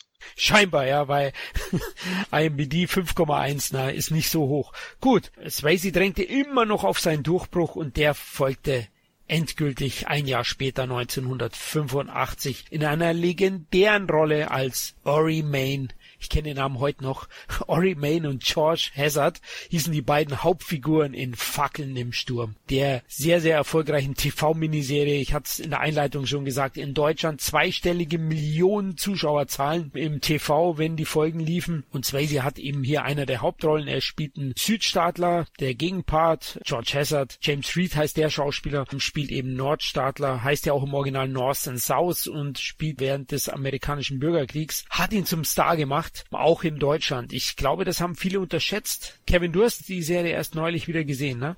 Ich habe äh, die Box zu Hause, zumindest die ersten zwei Staffeln. Die dritte gefiel mir nicht mehr so. Da spielt ja auch Patrick Swayze nicht mehr mit. Also keine Ahnung, das war so ein, so ein Nach, äh, ich glaube, die kam auch ein paar Jahre später, die dritte Staffel irgendwie, ne? Aber die ersten zwei Staffeln richtig gut. Eine Serie um Freundschaft. Freunde, die teilweise zu Feinden werden, aber sich immer wieder ja, zusammenfinden, beziehungsweise nicht nur die beiden Freunde, Ori und, und Josh, sondern auch die ganzen Familien, die beiden Familien aus Norden und dem Süden sozusagen, die ja letzten Endes sich bekriegen, aber trotzdem die Familien trotzdem immer wieder zusammenhalten und sich wieder treffen und ihre Freundschaft äh, neu äh, bekunden und so weiter, aber trotzdem sich im Krieg befinden und natürlich auch viele Familienmitglieder sozusagen Intrigen spinnen gegen den einen und den anderen. Also das ist hochinteressant. Dann hast du äh, die Ausbildung der beiden Freunde sozusagen bei der Armee, wie sie da dran drangsaliert werden teilweise und so weiter. Dann aber auch im Krieg kämpfen, die Kriegsszenen, die Szenarien richtig toll gemacht, sehen auch heute noch sehr, sehr gut aus, aber du hast eben halt auch, wie gesagt, Lügen, Intrigen, wie du es eben halt in heutigen Serien auch hast, wie äh, Game of Thrones, hast du da genauso, ne? Mit Kirsty Alley, David Carradine, der jetzt äh, ein so ein Plantagenbetreiber ist, ein richtig sadistischer Drecksack sozusagen, ne? Der auch seine Frau Leslie Ann Down quält und so weiter, die sich ja äh, letzten Endes in Patrick Swayze verliebt und so weiter und die müssen ihre Liebe heimlich erstmal fortführen und so weiter. Also ganz, ganz toll, äh, tolle Besetzung. Hal Holbrook, äh, Robert Mitchum, ach, Gene Simmons, ach, keine Ahnung, wer da noch alles bei ist. Also wer Rang und Namen hatte, spielte in dieser Serie mit. Und ich kann wirklich nur sagen, viele Serien auch der 80er Jahren, der Zahn der Zeit hat so ein bisschen an denen genagt. Nicht Fackel in Sturm. Ist immer noch eine Top-Serie. Die war richtig teuer und eben hat das Budget, siehst du auch heute noch. Also ein großer Aufwand, tolle Schauspieler, tolle Intrigen, tolle Geschichten. Also wenn du den ersten Teil siehst, willst du auch wissen, wie es weitergeht. Ich bin wahrscheinlich auch einer von den wenigen Deutschen, sage ich jetzt einfach mal, der wirklich extrem interessiert ist an diesem ja, amerikanischen Civil War und eben auch so Sachen wie eben Gods and Generals, Gettysburg oder auch eben Glory. Es gab auch gerade eben vielleicht sogar durch Fackeln im Sturm. Okay, ich meine, der amerikanische Civil War ist ja immer so ein Thema in Amerika, weil ne, Amerika. Aber auf der anderen Seite gab es ja auch gerade eben Fackeln im Sturm, war ähm, 86, 85, 86. Ja. Dann hatten Ende der 80er Jahre Glory, der fantastisch besetzt war. Ein paar Jahre später kam Gettysburg und das setzte sich sofort, dass man wirklich großartige Werke eben über den Civil War hatte. Und ich sag, Fackeln im Sturm ist gerade dahingehend ein wahrscheinlich sehr, sehr guter Einstiegsfilm zu dem Thema, weil man auch noch einen richtig großen Fokus auf die Figuren hat, wie eben Swayze und Co. und nicht komplett direkt von der Politik zugeschossen wird, sondern die Politik über die Figuren präsentiert bekommt. Und das gelingt der Serie wunderbar. Und wo Kevin vorhin meinte, die ersten beiden Staffeln Fackeln im Sturm kamen relativ schnell hintereinander und Staffel 3 war dann acht Jahre später, ja, genau. 1994 und Swayze hatte da Besseres zu tun. Ja, Swayze, äh, Ori Main spielt im ersten, in der ersten Folge mit, aber sie wird gleich von, von hinten erstochen. Also, äh, ne, also äh, wie gesagt, das war so ein Nachzügler, war nicht mehr so mein Ding, war auch weniger spannend, aber die ersten beiden Staffeln, Leute, guckt euch das an, richtig toll. Es geht wirklich um Freundschaft, Intrigen und eben halt um Krieg und so weiter und letzten Endes zeigt die Serie auch, dass es im Krieg keine Gewinner gibt. Wie die rote Flut. Oh. nein, nein, also ja. Northern South ist da schon differenzierter als die rote Flut, muss ich sagen. Denn hier sind nicht alle Südstaatler böse und alle Nordstaatler gut, sondern es gibt Schattierungen und das ja. sieht man ja auch in Ori Main. Das finde ich ja, auch richtig. sehr, sehr gut. Natürlich kann man der Serie sagen, sie, sie drückt ein bisschen arg auf Herzschmerz, ist ein bisschen auch in den Liebesentwicklungen klischeehaft, aber insgesamt, du hast es ja gesagt, die Ausstattung ist unglaublich. Da sind tausende von Statisten, die Kostüme, mhm. die Schlachten sind wahnsinnig gut choreografiert und inszeniert. Ich kann mich noch an die Szene erinnern, ein kleiner Spoiler, wenn Patrick Swayze verletzt wird. Ich habe geweint als Elfjähriger, als deutscher Elfjähriger. Es hat einen mitgerissen. Die Figuren, mit denen hat man mitgelitten. Ich habe immer besonders hassenswert neben David Carradine Kirstie Alley gefunden, die auch so ah. richtig mieses Intrigenspiel immer durchgeführt hat und die zwei Familien gegeneinander aufgehetzt hat. Ne? Die ist dann auch mal mit ihrem Onkel ins Bett und so. ja, die hat aber auch super gespielt. Ne? Ja, aber super. Es gab auch diese, äh, die die Ashley gespielt hat. Ich weiß nicht, ah, ja, ja, ja. Aber die war ja noch viel schlimmer. Die ist ja auch mit jedem ins Bett und, und eben halt diesen Kommandant, diesen ja mexikanisch aussehenden äh, Kommandanten, der diesen Ori immer äh, drangsaliert hat. Aber ich weiß nicht mehr, welcher Schauspieler das war. Das war auch ein richtig mieses Schwein, Mensch. Wie hieß der noch im Film? Ich weiß es nicht mehr. Also den, den hast du auch richtig gehasst irgendwo, ne? Ja, aber das haben sie gut gekonnt eben. Also ja. die Emotionen schafft die Serie super zu transportieren und das ist ja auch bei Game of Thrones. Also es nimmt dich halt auch mit und das ist auch wichtig dann in dramaturgischen Entwicklungen. Und äh, das schafft die Serie erstklassig. Und ich kann es auch heute noch verstehen, dass es ein, ein Straßenfeger war, weltweit. Und wie erwähnt ist Swayze dann zum TV-Star geworden und Frauenschwarm. Und das haben viele in Deutschland und auch in Amerika, glaube ich, gar nicht so wirklich wahrgenommen, denn er ist jetzt dann im einen oder anderen kleineren Projekt noch aufgetreten, die dann plötzlich durch die Decke gingen. Da kommen wir dann gleich dazu. 86, kurz nach der zweiten Staffel vom Fackelsturm oder Buch 2, glaube ich, heißt es, kam dann ein Sportler-Drama raus im Rocky-Style, sage ich mal. Und äh, da ist eigentlich Christoph Bresteniert, da er den Begleittext fürs Mediabook geschrieben hat und das Booklet Bodycheck. Christoph, warum ist der Film wichtig für Swayze und sehenswert? Ich weiß noch nicht mal, ob er wirklich wichtig ist für Swayze, sage ich jetzt ganz harsh. Denn Swayze hat hier diese klassische zweite große Hauptrolle. Denn äh, Peter Markle, der selber eben Eishockey gespielt hat, hat Bodycheck inszeniert und das Ganze ist, wie du schon sagtest, eben diese klassische Rocky-eske Story von einem jungen Aufsteiger, der sich eben beweisen will. Und das Problem schlicht und ergreifend ist, was heißt das Problem? Der Film ist eben genau das, was du sagst. Wir haben Rob Lowe in der Hauptrolle, auch so ein absoluter Mädchenschwarm, und es ist genau die Art von Film, die man erwartet. Man hat am Anfang, dass er eben hier Rob Lowe nicht so richtig auf den Sport klarkommt, die ganze ruppige Attitüde der anderen Sportler, unter anderem Patrick Swayze, eben nicht so gut verknusen kann. Dann wird es hart. Der kurze Moment, wo man denkt, ah, gehe ich jetzt wieder zurück, hm, ist das was für mich? Aber nein, am Ende kommt man dann stark zurück, mutig zurück und man hat diesen klassischen Showdown eben. Und Patrick Swayze macht zumindest da eine interessante Entwicklung durch, weil er am Anfang sowas ist wie, ja, auch auch nicht nur die zweite Hauptrolle, sondern auch so der zweite Antagonist der Story, aber sich dann immer mehr mit Rob Lowe's Figur anfreundet und nachher, wenn Swayze was Schlimmes passiert, das auch ein weiterer wichtiger emotionaler Punkt für Rob Lowe ist. Wer schöne Männer und einen guten Sportfilm mag, für den ist absolut Bodycheck richtig gut. Wobei wir haben hier auch eine nette weibliche Nebenrolle und eine überraschend durchaus explizite Sexszene für PG-13. Aber der Punkt ist einfach nur taffe Männer, halbnackte Männer, Bodychecks, Eishockey und eben Patrick Swayze in einer Rolle, wo er wirklich auch zeigt, extrem wandlungsfähig ist. Denn am Anfang findet man den durchaus zum Kotzen und das Patrick Swayze. Aber es ist eben immer die graduelle Veränderung, dass Swayzes Figur immer mehr Respekt für Lowe's Charakter hat und die beiden dann wirklich zu einem Team werden. Sehr schön gemacht und wie gesagt, ein wirklich exzellenter 80er Jahre Sportfilm. Aber ich denke auch eben, dass Eishockey vielleicht nicht so der große Renner war in Deutschland, weswegen er hierzulande auch nicht übermäßig gut aufgenommen wurde. Und auch in Amerika hatte er leider eben nicht dermaßen gutes Einspiel. Ich weiß ehrlich gesagt nicht wieso, weil gerade die Art von Film eigentlich durchaus bei den Amis immer relativ gut ankommt. Man hat diesen Underdog, der sich dann eben gegen jede Widrigkeit durchsetzt. Und ja, hierzulande waren knapp 300.000 Besucher und der Film kam auf Platz 66 der Top 100 in 1986 Aber der Punkt ist schlicht und ergreifend, wie gesagt, ich weiß nicht wieso, es ist leider irgendwie ein bisschen drunter durchgelaufen, aber nochmal abschließend wiederholend, wer schöne Männer und einen coolen Sportfilm haben will, auf jeden Fall Bodycheck reinziehen. Ich denke, das ist das Wichtigste gesagt, aber ich kann dich beruhigen bezüglich des Erfolgs, Christoph. Ich weiß, in meiner Generation war das ein Videothekenhit und auf Dauer hat er wirklich sein, seine Reputation erhalten und ist sehr, sehr beliebt. Deswegen wurde er auch im Mediabook jetzt veröffentlicht, oder Kevin?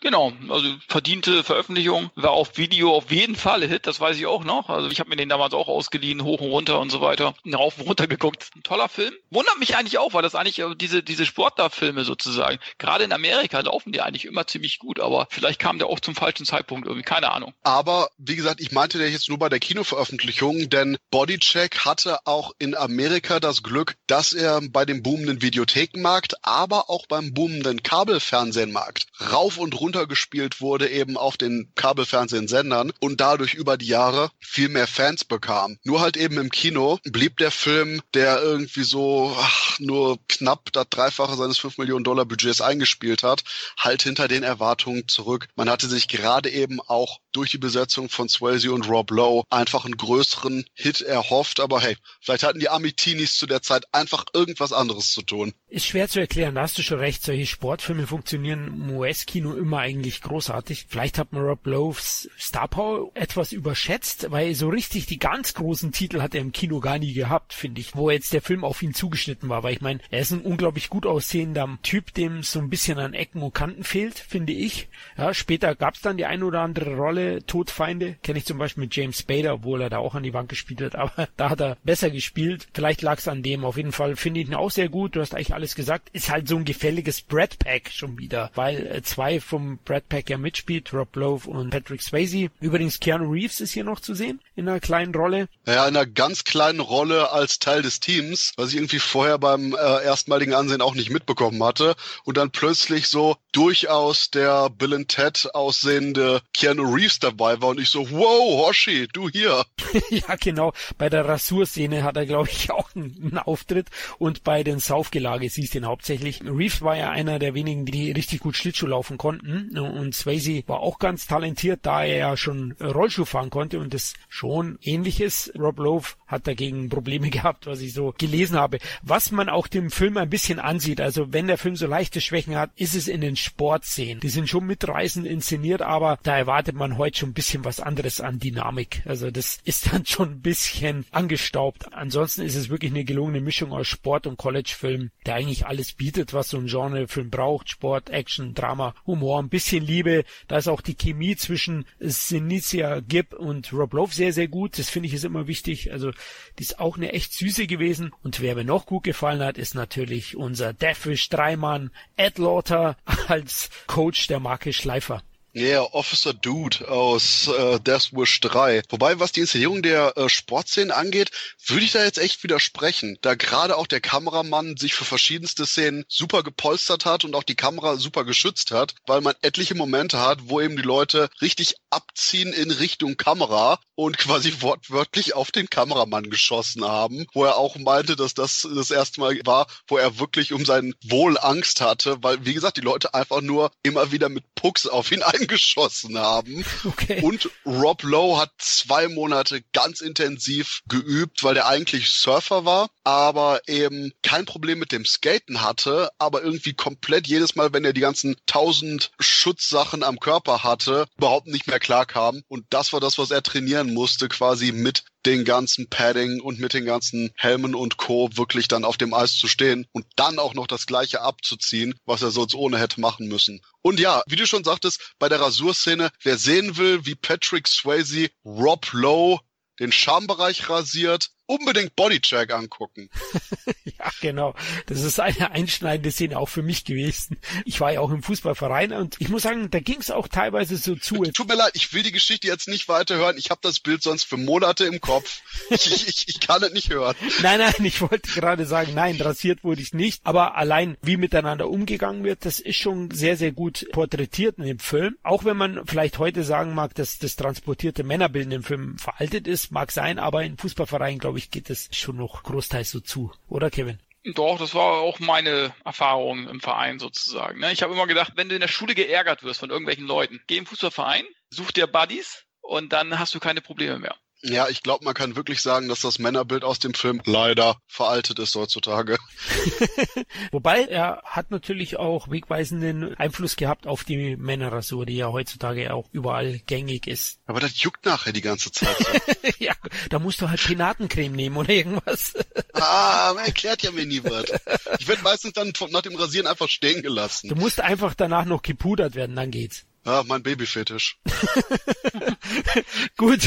Wir müssen das Thema wechseln. Schnell weiter. Also lasst uns tanzen. Bodycheck war jetzt kein großer Erfolg für Patrick Swayze selber, aber der nächste Film sollte zu seinem endgültigen Durchbruch führen. Und was kann es anderes sein, als zu tanzen für Patrick Swayze? Ne? Er ist ja ausgebildeter Tänzer und mit der Rolle als Tanzlehrer Johnny hat er 1987 den Sensationshit Dirty Dancing gehabt und den kennt man ja bis heute. Ein echter Klassiker, Kevin. Ja, was soll man zu dem Film sagen? Einer meiner Lieblingsfilme, all time. Oh. Weil, also es gibt kaum einen Film, der so kurzweilig und unterhaltsam ist und so ein Feel-Good-Feeling äh, sozusagen äh, ausstrahlt wie Dirty Dancing. Den machst du an und dann ist auch schon wieder vorbei. Die Besetzung ist klasse, die Story ist nichts Besonderes, ne? Du weißt von vornherein, wie der Film enden wird und so weiter. Aber das muss doch auch gar nicht. Ich muss nicht immer die perfekte Story haben. Das, was der Film sein will, ist er auch. Ja, ein Unterhaltungsprodukt, eine tolle Liebesgeschichte mit schönen Tanzszenen und was will man mehr? Und ich bin wirklich nicht der Tanzfilm-Fan, aber ganz ehrlich, Grease und so ist nicht so mein Fall gewesen. Aber was John Travolta ja schon in den 70er Jahren geschafft hat und auch Anfang der 80er, das hat Patrick Swayze eben halt dann Ende der 80er Jahre hinbekommen mit Dirty Dancing. Einfach einen Tanzfilm eben halt auch so unterhaltsam so zu gestalten, dass das Tanzen letzten Endes so auch so ein bisschen im Hintergrund rückt. Klar, jeder wollte nachher, ich weiß noch wie heute, wollte nachher auch diesen Tanz lernen. Gab es ja früher auch über diese La Bamba und wie sie alle hießen. Äh, irgendein Tanz war dann immer in. Das war es dann auch bei Dirty Dancing. Aber der Film, Mensch, der ist so wunderbar. Und dieser Soundtrack, der übrigens zu den erfolgreichsten, auch heute noch zu den erfolgreichsten Soundtracks aller Zeiten gehört, wurde ja millionenfach verkauft, glaube ich, der macht einfach Riesenspaß. Und da sind so ikonische Szenen bei, wie ich habe eine Wassermelone getragen. Ne? Solche Sachen, die werden ja immer wieder zitiert. Oder wie sie im Wasser sind und er, er eben halt diese Kerze versucht mit ihr zu machen. Hebefigur. Sozusagen, diese Hebefigur zu machen. Und dann am Ende, wenn er zu, zu dem Vater geht, der ihn ja nicht wirklich akzeptiert, weil sie sind ja reiche Leute, so seine Tochter soll natürlich auch jemanden haben, der gehobenen Standards äh, sozusagen äh, herkommt. Und das ist ja nun mal Johnny nicht. Der ist ja ein, ein Tänzer, der um jeden Dollar irgendwie kämpfen muss sozusagen. Und das ist natürlich nicht der richtige Schwiegersohn, zukünftige Schwiegersohn für seine Tochter. Und letzten Endes sagt dann Johnny zu ihm, mein Baby gehört zu mir. So, ne, dann geht er hin zur Tanzfläche, ne, wird er vorher ausgebotet sozusagen, weil ihm ja auch irgendwas angehängt wird und so weiter, dass er klaut und so. Und dann äh, springt sie von der Bühne und er fängt sie auf und hält sie dann hoch. Also, was gibt es Besseres? Das ist für mich eine der besten Szenen der Filmgeschichte. Ja, muss man einfach so sagen. Und ich glaube, die Leute haben es auch so gesehen. Ich meine, der Film hat immer noch, ähnlich wie The Pretty Woman zum Beispiel, ist ja auch schon uralter Film eigentlich von 1990, ne, wenn du mal so willst, der schafft immer wieder Millionen Zuschauer vor dem Fernseher zu, zu locken, sozusagen. Auch Dirty Dancing. Wie oft wurde der schon gezeigt auf RTL 2 und RTL. Und jedes Mal schafft er eine super Quote, Einschaltquote. Obwohl die Leute ja schon hundertmal gesehen haben. Der Film hatte ja über 8,7 Millionen Zuschauer in Deutschland, muss man sich mal reinziehen. Und komischerweise, auch wenn es in Amerika ein Hit war, ich meine, der Film hat nur 6 Millionen gekostet, hat er 63 Millionen eingespielt in Amerika. Ist natürlich ein super Einspiel. Aber ganz ehrlich, heutzutage mit diesem Hype der Film würde 300 Millionen in Amerika machen. Puh. Wette ich drauf. Ja, ist durchaus möglich. Christoph, tanzt du den Mambo mit? Mit Kevin? Absolut. Das Einzige, was ich jedes Mal bei Dirty Dancing vergesse, ist, dass der Film in den 60ern spielt. Ich bin ja. jedes Mal überrascht, dieses, Oh, okay. Ich kann mir das einfach irgendwie nicht merken. Irgendwie ist mein Gehirn zu blöd dafür. Ich setze den immer in den 80ern an und bin dann jedes Mal dieses, oh, da war doch was, wenn ich die ersten fünf Minuten sehe. Naja, und I've had the time of my life fiel mir ein bei der Recherche zu dem Booklet äh, von Mannequin, hat nämlich Kopf an Kopf gestanden mit Nothing's Gonna Stop Us Now aus Mannequin, aber I've had the time of my life hat dann eben den Oscar als besten Filmsong 1988 bei den Oscars geholt. Und ich bleib genau dabei wie Kevin. Der Film ist schmalzig, der ist kitschig, der ist überzogen, der ist emotional und einfach wunderbar in all diesen Aspekten. Das ist wie so ein verfilmter, kitschiger Liebesgroschenroman, aber auf die beste Art überhaupt. Ja. Und das spricht einfach alle Menschen an. Und solange man jetzt nicht einfach nur mit einer tierischen Ich will Swayze sehen, wie er Kehlköpfe rausreißt, Attitüde da dran geht, Dirty Dancing ist auch ein Film für alle. Und auch wenn man vielleicht dann, weil ich männlich bin, da Witze drüber macht, im Endeffekt, wenn man sich darauf einlässt, kann man den Film eigentlich nur mögen. Das ist, glaube ich, mein Fazit. Auch wenn Dirty Dancing immer so als der Frauenfilm verkauft wird, denke ich, dass es mindestens genauso viele Männer gibt, die vielleicht auch noch gar nicht darüber reden, aber auch einfach genau das, was hier präsentiert wird, einfach wunderschön finden. Ist er. Ich meine, ich, ich glaube auch nicht, dass man diesen Film, diese Geschichte besser mach, verfilmen kann, unterhaltsamer verfilmen kann. Du hast aus dem, was du hast, wurde das Beste gemacht, was du machen kannst. Und es ist ein Film, den guckst du dir an und du hast ein Lächeln im Gesicht. Egal wie oft du den anguckst am lustigsten finde ich die Tatsache, dass es damals Dirty Dancing hieß und wenn ich mir aktuelle Musikclips angucke, eher denkt, dass das keusches Dancing ist heutzutage. ja, das ist natürlich aus der Zeitgeist geschuldet. Ja, ihr habt eigentlich alles gesagt. Also klar, die Schwächen auch. Christoph, du hast angesprochen. Natürlich ist das Drehbuch nicht besonders einfallsreich, die Figuren klischeehaft, die Romanze schmalzig, aber die wichtigsten Zutaten hat er mit Patrick Swayze und Jennifer Grey haben die perfekte Chemie. Also wirklich, das ist ein tolles Paar mhm. auf ihre ja. Weise, ja. Und sie spiegeln natürlich auch so einen Mädchentraum, ja. Das ist definitiv ein Märchen für Frauen. Frauen, ja. Also sie ist ja so ein bisschen das hässliche Entlein und er ist der wunderschöne, ja, ich sag mal, reife, erwachsene Mann, der ihr die Unschuld nimmt, ähm, beim Tanzen natürlich nur. Und ähm, das ist einfach perfekt, ja, die Chemie. Die Musik ist Wahnsinn, die, die Tanznummern sind unglaublich gut choreografiert. Umsonst ist der Regisseur später nicht sehr, sehr gut beschäftigt gewesen. Er ist mittlerweile auch schon verstorben. Der gute Emilio Ardolino äh, hatte danach auch einen Hit mit Sister Act, ja, ist auch von ihm. Da passt einfach alles zusammen und ich, ich kann das schon verstehen. Für mich ist Dirty Dancing auch ikonisch und zeitlos. Ich schaue den auch immer wieder gerne.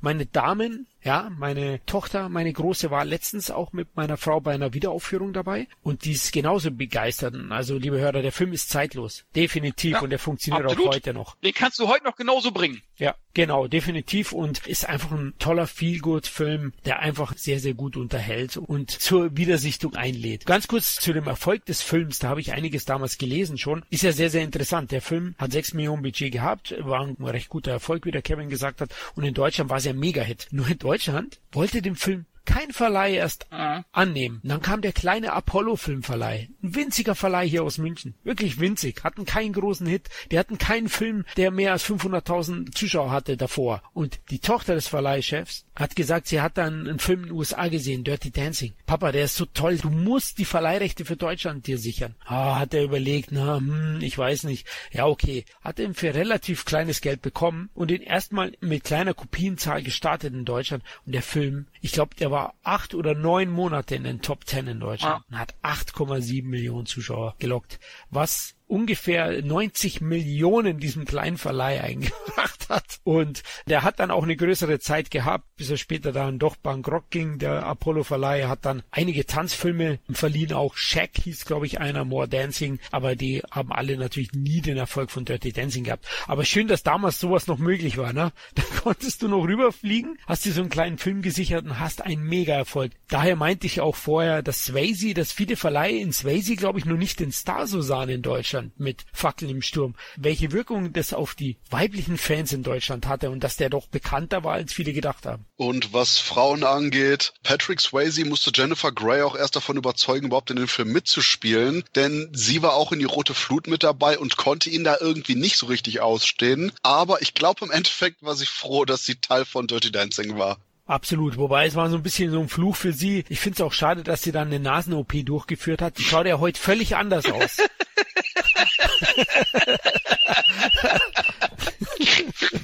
Der Kevin. I don't get the joke. Sie schaut halt heute völlig anders aus. Sie hat ja eine sehr markante Nase und die hat sie sich zur Stupsnase operieren lassen und hat diesen Wiedererkennungswert verloren gehabt und wurde kaum mehr besetzt.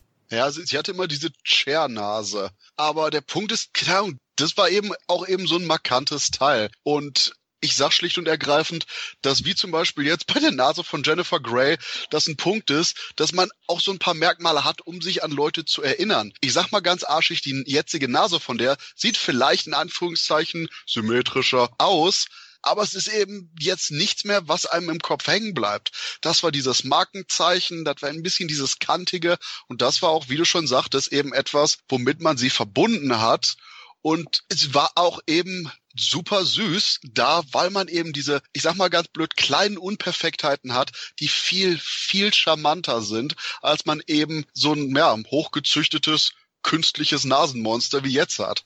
Das wäre Steffi Graf ohne ihren Zinken gewesen, ja? Sie hat früher ja, der hat ja sozusagen, die wusste ja von vornherein, wo der Wind herweht. Vielleicht hübsch, wäre sie dann hübsch gewesen.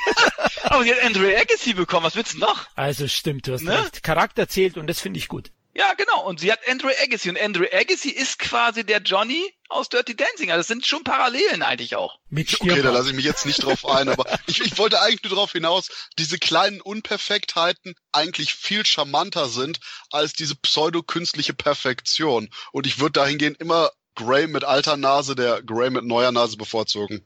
Ja, nochmal kurz zu Patrick Swayze, ähm, weil ich zu Beginn schon erwähnt hatte, dass er bei der Ballettausbildung oder bei seiner Tätigkeit als Balletttänzer New York aufgrund von einer Knieverletzung mit dem Profiballett aufhören musste. Hier gab es auch einen schweren Sturz von ihm. Swayze machte alles dann selber. Klar, er war auch dann in den ganzen Tanzszenen zu sehen. Und während der Lock-Szene auf diesem Baumstamm. Also er versucht ja Jennifer Grey da auf dem Baumstamm herzulocken mhm. und bei dem Balancieren ist er mehrmals runtergefallen und hat sich da das Knie auch schwer verletzt und er hat da auch Flüssigkeit im Knie.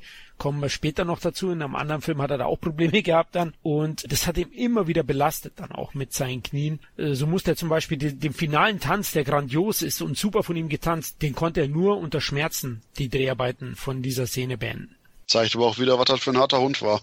Das war ein harter Hund, ja. Swayze hat ja immer gesagt, wenn wir Swayzes was machen, dann richtig auch saufen. Und ich muss auch mal sagen, ne, ich finde, so eine Leistung in so einem Film wird auch nicht richtig gewürdigt, finde ich. Guck mal, manche Schauspieler müssen nur spielen. Die müssen ihre Rolle spielen, die müssen ihren Text auswendig lernen und müssen eine tolle Mimik dazu haben. Aber hier musst du gut spielen können, du musst eine tolle Präsenz haben und du musst ja auch noch diese ganzen, selbst wenn er eben halt schon eine Vorgeschichte beim Tanzen hatte und so weiter, aber das musst du ja alle, die Choreografien und so weiter, auch Jennifer Grey und so weiter, das musst du erstmal alles auch noch einstudieren. Der hat es ja viel, viel schwerer, als wenn du für eine normale Rolle, sag ich mal, spielst. Ne, das muss man einfach auch mal, wirklich auch mal wertschätzen. Da hast du recht. Wobei bei den Golden Globes wurde es wertgeschätzt, mhm. denn Swayze war ja nominiert, genau wie Jennifer Grey. Der Film sogar als bester Film Comedy Musical und der Song. Wir haben es ja schon erwähnt. Er hat hier auch den Song von Mannequin, ne, Christoph, geschlagen. Naja, Time of My Life ist auch echt so ein furchtbarer Ohrwurm, der, nachdem ich den Titel jetzt dreimal erwähnt habe, wahrscheinlich drei Wochen nicht mehr aus meinem Kopf geht.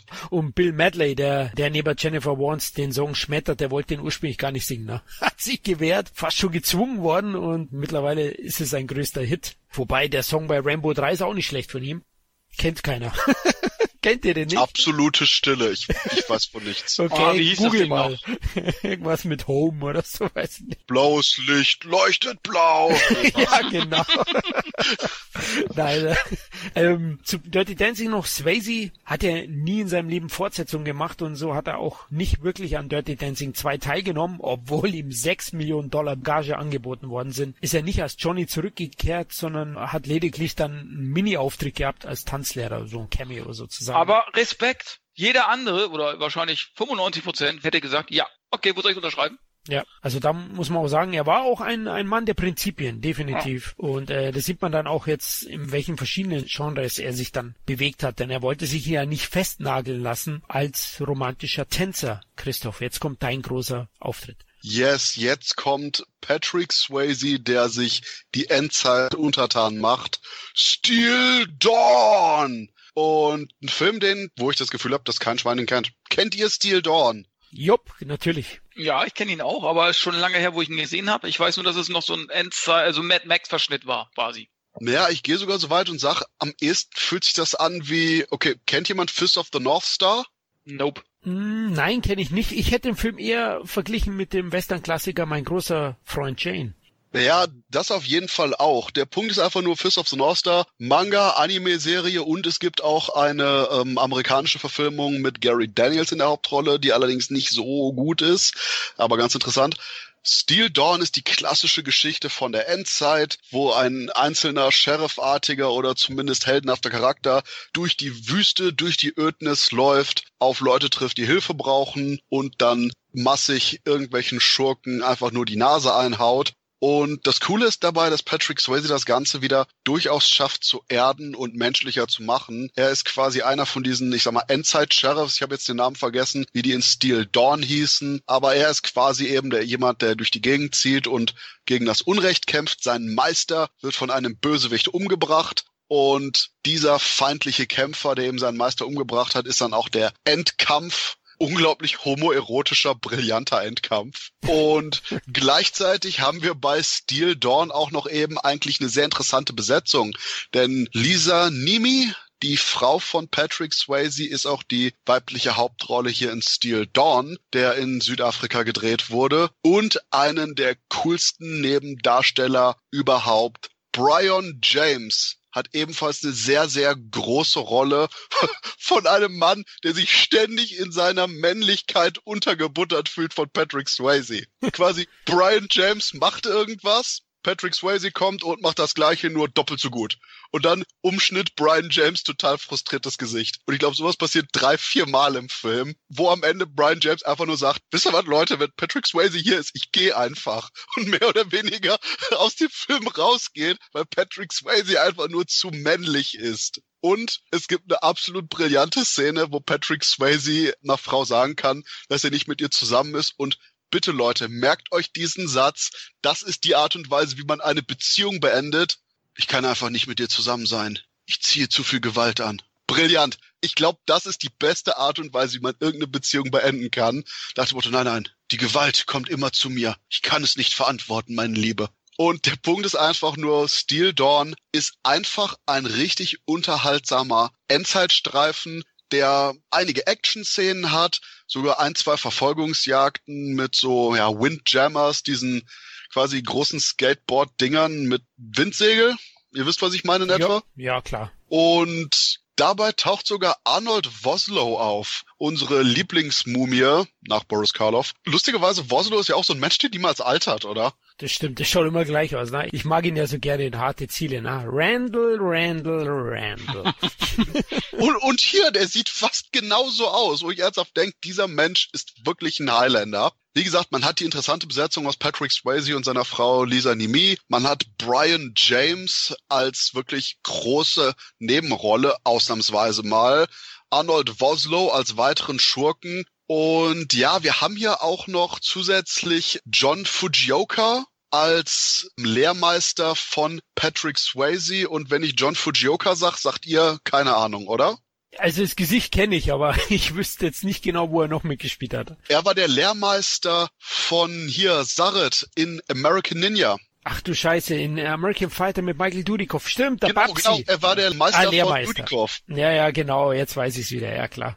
Und wie gesagt, durch diese ganzen coolen B-Movie-Elemente und auch eben, wenn man auf Endzeit-Filme steht, mag man auf jeden Fall Steel Dawn. Der Film hat nicht überbordend viel Action. Der Film hat ein etwas gemächlicheres Pacing, ist nicht so hypergeladen mit irgendwelchen Krawallmomenten, aber von allem bietet er meiner Meinung nach genug. Und hey, Bonuspunkte für Patrick Swayze, der sich einfach nur nackt in Waschzuber in die Wüste setzt. Von daher, das ist Fanservice, egal welches Geschlecht du hast. Ja, ich glaube, da hast du das meiste gesagt, denn ich mag den auch sehr, sehr gerne. Und zu meiner Schande muss ich sagen, den habe ich erst auf DVD entdeckt. In der Videothek damals links liegen gelassen. Ich weiß ehrlich gesagt nicht warum. Ich glaube, der wurde auch nicht damals groß betrieben oder da gab es nicht so viel Kassetten. Am Ende war es ja auch ein Flop. Finanziell auf jeden Fall, qualitativ finde ich ihn ordentlich. Also finde ihn auch unterhaltsam. Swayze überzeugt schon in seiner ersten Actionrolle aus meiner Sicht. Auch wenn es die Leute nicht so angenommen haben. Hat ein tolles Setting in Namibia. Ne? Also das Wüsten Setting großartig, nicht umsonst ist später dann auch George Miller da hingegangen für Mad Max Fury Road. Also das haben die damals schon erkannt. Die Nebendarsteller hast du erwähnt, die auch wirklich gut sind. Und die Schwertkampfszenen sind auch gut choreografiert. Also ist klar, die Geschichte ist vorhersehbar. Für manche mag es vielleicht auch langweilig und einfallslos sein, weil sie es schon tausendmal gesehen haben. Aber ich als Genre-Fan kann dem Film durchaus was abgewinnen und gebe auch hiermit einen Sehbefehl. Aber wo du nämlich sagst, von wegen Verleih, der Film wurde von Westron Apollo verliehen und Apollo waren auch die eben, die Dirty Dancing hatten. Und vielleicht deswegen, weil es ein kleinerer Verleiher war, der aber auch dachte, hey, Patrick Swayze läuft immer, was damals eben irgendwie nicht der Fall war. Aber es war halt auch eben ein wirklich sehr später Endzeitfilm und wahrscheinlich genauso wie die Outsiders ein etwas zu später Gangfilm aus den 60ern war, war leider auch eben Steel Dawn dann ein Endzeitfilm der 80er, der genau diese zwei oder drei Jahre zu spät kam. Ja, vielleicht, aber vielleicht hat Swayze das Genre schon zu früh gewechselt? Naja, äh, ich sag mal so, vielleicht hat das Steel Dawn schon unterschrieben, äh, bevor er wusste, wie erfolgreich Dirty Dancing wird. Ne, das eine schließt das andere ja nicht aus, sage ich jetzt mal so. Ne? Äh, der hat sich wahrscheinlich ja. von vornherein ein bisschen breiter gefächert sozusagen von seiner Rollenauswahl. Und das kann ja auch immer sein, dass du meinetwegen mit Steel Dawn äh, die Dreharbeiten anfangen, wenn, wenn der Dirty Dancing noch gar nicht im Kino angelaufen ist zum Beispiel. Also du unterschreibst ja schon ein bisschen eher auch Verträge, auch teilweise schon Monate oder Jahre voraus schon irgendwelche Sachen. Ne? Oder äh, gibst die Zusagen und so weiter. Von daher glaube ich jetzt nicht, dass das jetzt unbedingt eine Entscheidung äh, war jetzt nach Dirty Dancing irgendwie. Ich glaube, das hat er mit Sicherheit schon vorher gemacht.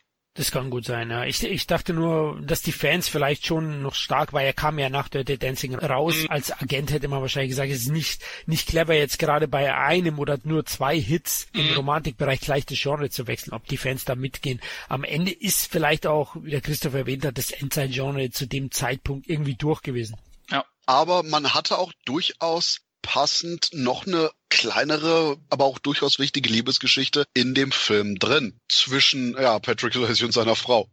Und vielleicht war das auch eben im Endeffekt abgesehen davon, dass man auch mit dem Endzeitfilm nicht nur ein bisschen spät war, sondern auch eben, wie es mich und euch auch nicht gestört hat, aber es war jetzt nicht der überbordende Knaller von der Action. Es war jetzt nichts bahnbrechend Neues vom Inhalt her. Es war richtig solide Endzeitfilm-Kost und gerade wenn man ja diese apokalyptischen Filme mag, ist es auf jeden Fall sehenswert. Aber es ist jetzt nicht wie Mad Max, wow, guckt euch unsere Action-Szenen an oder ähnliches. Und deswegen, es gab jetzt, abgesehen eigentlich von Swayze selbst, nichts, was das Ganze so aus dem Gros der anderen Veröffentlichungen herausgezogen hätte.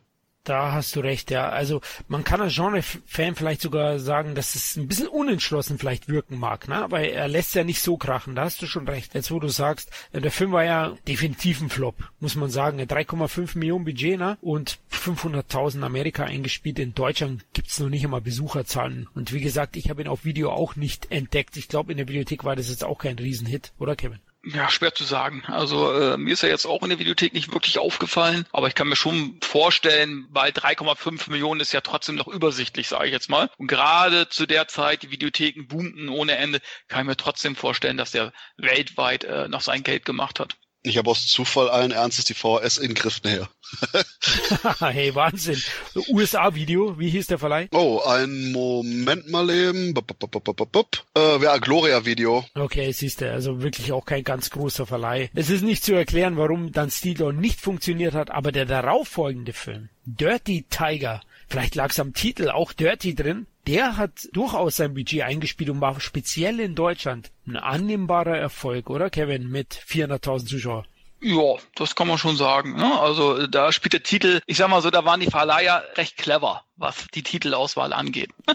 Definitiv, ja. Dabei ist der Film ein relativ zähes Familiendrama. Ich habe ihn mal nachgeholt. Vor Jahren gab's vom Marketing DVD, habe ich mir geholt als Komplettist von Swayze-Film und war doch recht enttäuscht. Also der erzählt praktisch so eine Familiengeschichte in sehr, sehr ruhigen Tönen über einen verstoßenen Sohn, der dann halt zurückkommt zu seiner Familie und da um Akzeptanz und Anerkennung kämpft. Insgesamt eben recht zäh erzählt, wie erwähnt, es plätschert so ereignislos vor sich hin. Klar hat Swayze so diese romantische Rolle da, ne? Also dieser, dieser Außenseiter, der dann da kämpft und, und kann da sein, sein Gefühl auch wieder rüberbringen, was wahrscheinlich dem weiblichen Publikum gut gefallen hat, vor allem damals. Aber mir hat er wirklich nicht viel gegeben. Ich habe mich da durchkämpfen müssen und das Beste ist wirklich noch Swayze, der da sichtlich bemüht ist. Aber ich kann ihn nicht wirklich euch empfehlen. Der ist ohne jegliche Höhepunkte. Also könnt ihr letztlich vergessen. Aber sein Geld hat er eingespielt, zumindest in Deutschland. Im Rest der Welt ging er dann doch eher unter. Aber der nächste Film sollte für Swayze ein Meilenstein sein. Zum einen war es ein recht großer Erfolg und zum anderen hat er sich damit endgültig im Action-Genre etabliert, Kevin. Roadhouse. Ja, den können wir jetzt eigentlich ganz schnell abhandeln. Das ist einer seiner schlechtesten Filme.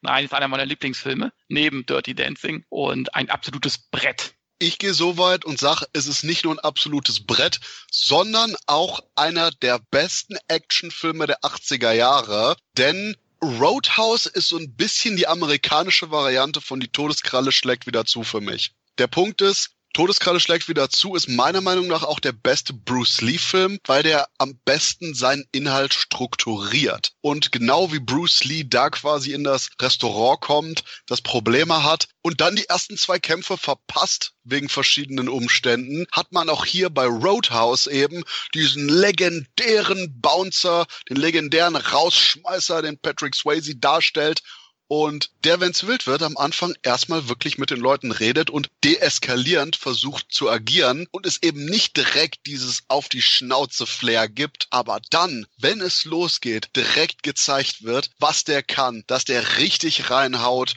und dann eskaliert die Stimmung immer mehr, die Action-Szenen werden immer größer und gerade dadurch hat der Film eine wunderbare Struktur, hat gleichzeitig eben so eine kleine Liebesgeschichte, auch eine zusätzliche Sexszene, wo Mann und Frau schön was zu sehen bekommt und meiner Meinung nach auch eines der besten Finale von einem Actionfilm. Wie hier am Ende der Bösewicht abserviert wird.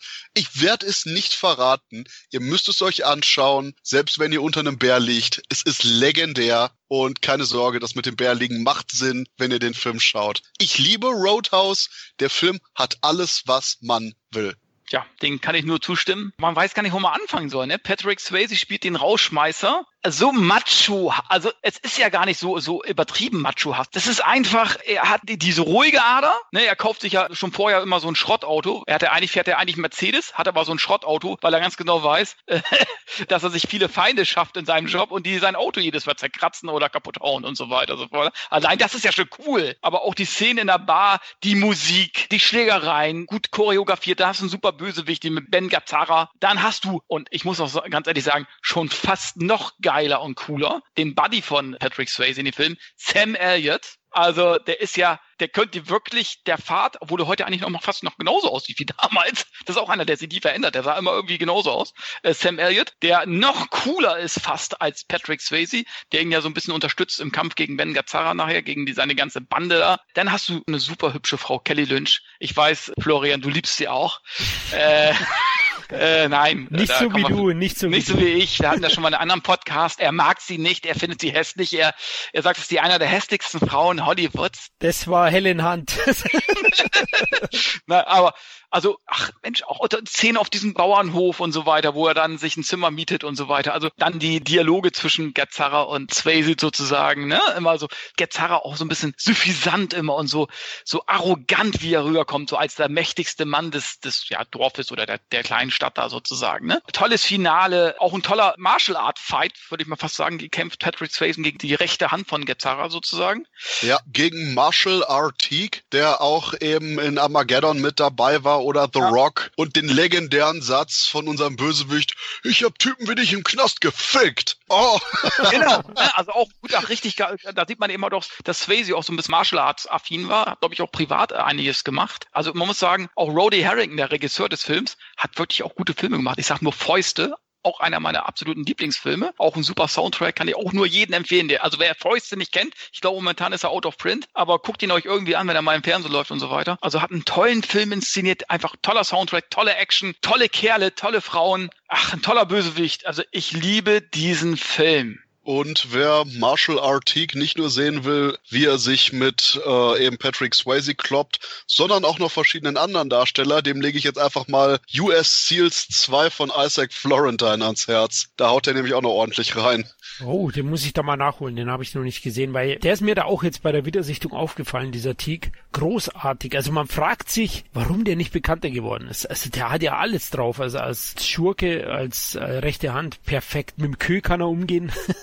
als Schlagwaffe. Also erstklassig. Ihr habt eigentlich alles gesagt. Auch ich liebe Roadhouse sehr. Die US-Presse hat ihn damals nicht so geliebt. Er war ein finanzieller Erfolg, aber kam bei der Kritik nicht gut weg. Hatte sogar fünf Nominierungen für die Goldenen Himbeere. Ja. Aber über die Jahre ist er speziell in Amerika zum richtigen Kultfilm geworden und wurde jüngst von, von einem sehr bekannten US-Blatt zu einem der besten No-Brain-Actionfilme aller Zeiten gewählt. Ja. Also er hat seine Reputation über die Jahre bekommen und das zu Recht. Der Film ist großartig großartig ausbalanciert. Der bietet alles an Action, Romantik. Ich finde, das ist auch im Punkt Rollengestaltung ein perfektes Vehikel für Swayze gewesen. Ja, also ja. er konnte alle Stärken ausspielen und er überzeugt auch in beiden. Hat Kickboxen trainiert im Vorfeld mit einem sehr, sehr bekannten Trainer. Ich musste jetzt, wie heißt der? Benny? Benny the Jet Urquiz. Ja, genau.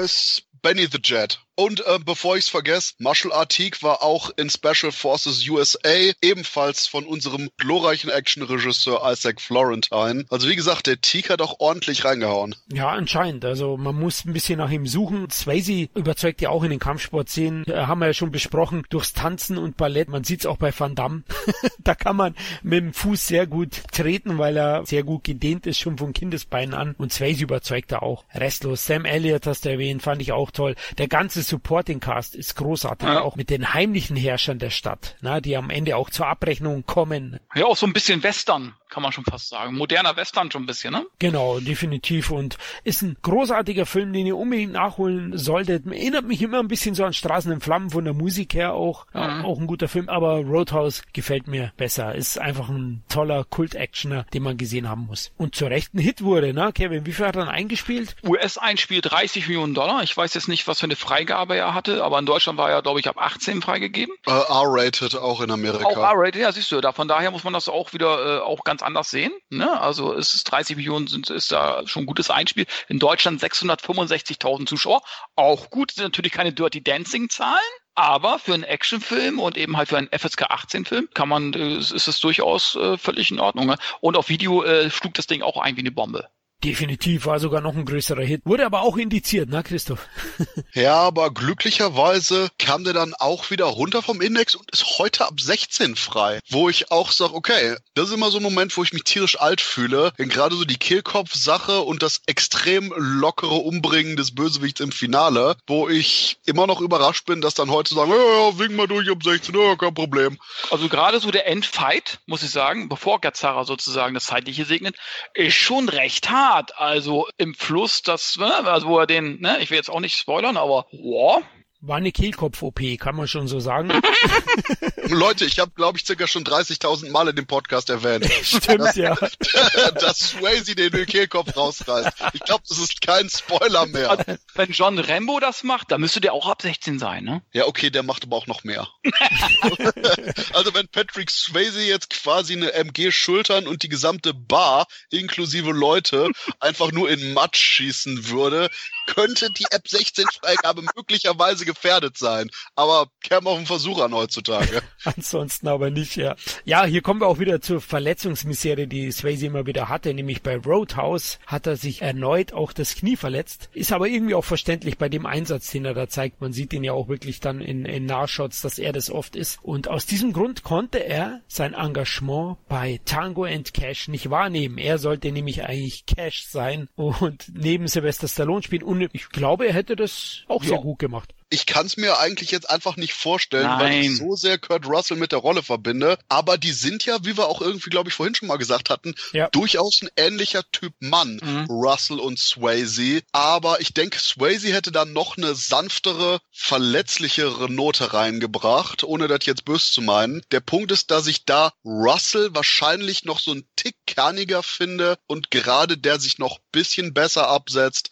von, ich sag mal, dem edlen, zwirntragenden Stallone in dem Film, so dass ich denke, dass so die Besetzung durchaus schon ganz gut ist. Aber ganz im Ernst, so viel Flüssigkeit, wie dem Swayze aus dem linken Knie entfernt wurde. Wir könnten ja eigentlich langsam einfach nur einen Strohhalm reinstecken und fertig.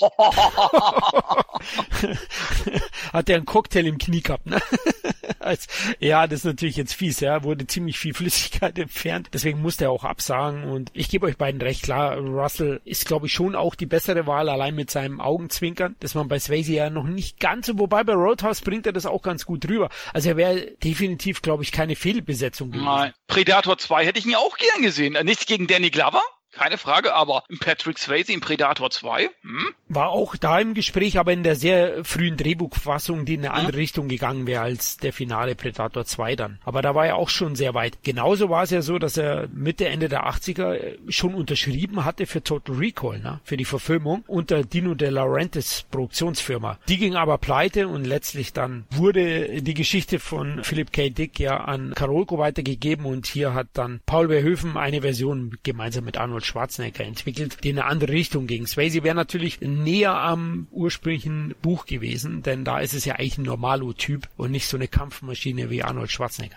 Ja, aber der Punkt ist, ist es Paul Verhoeven, sprich, ist es immer besser als alles andere. Von daher, keine Ahnung, tut mir leid, Philip K. Dick, zweiter Platz.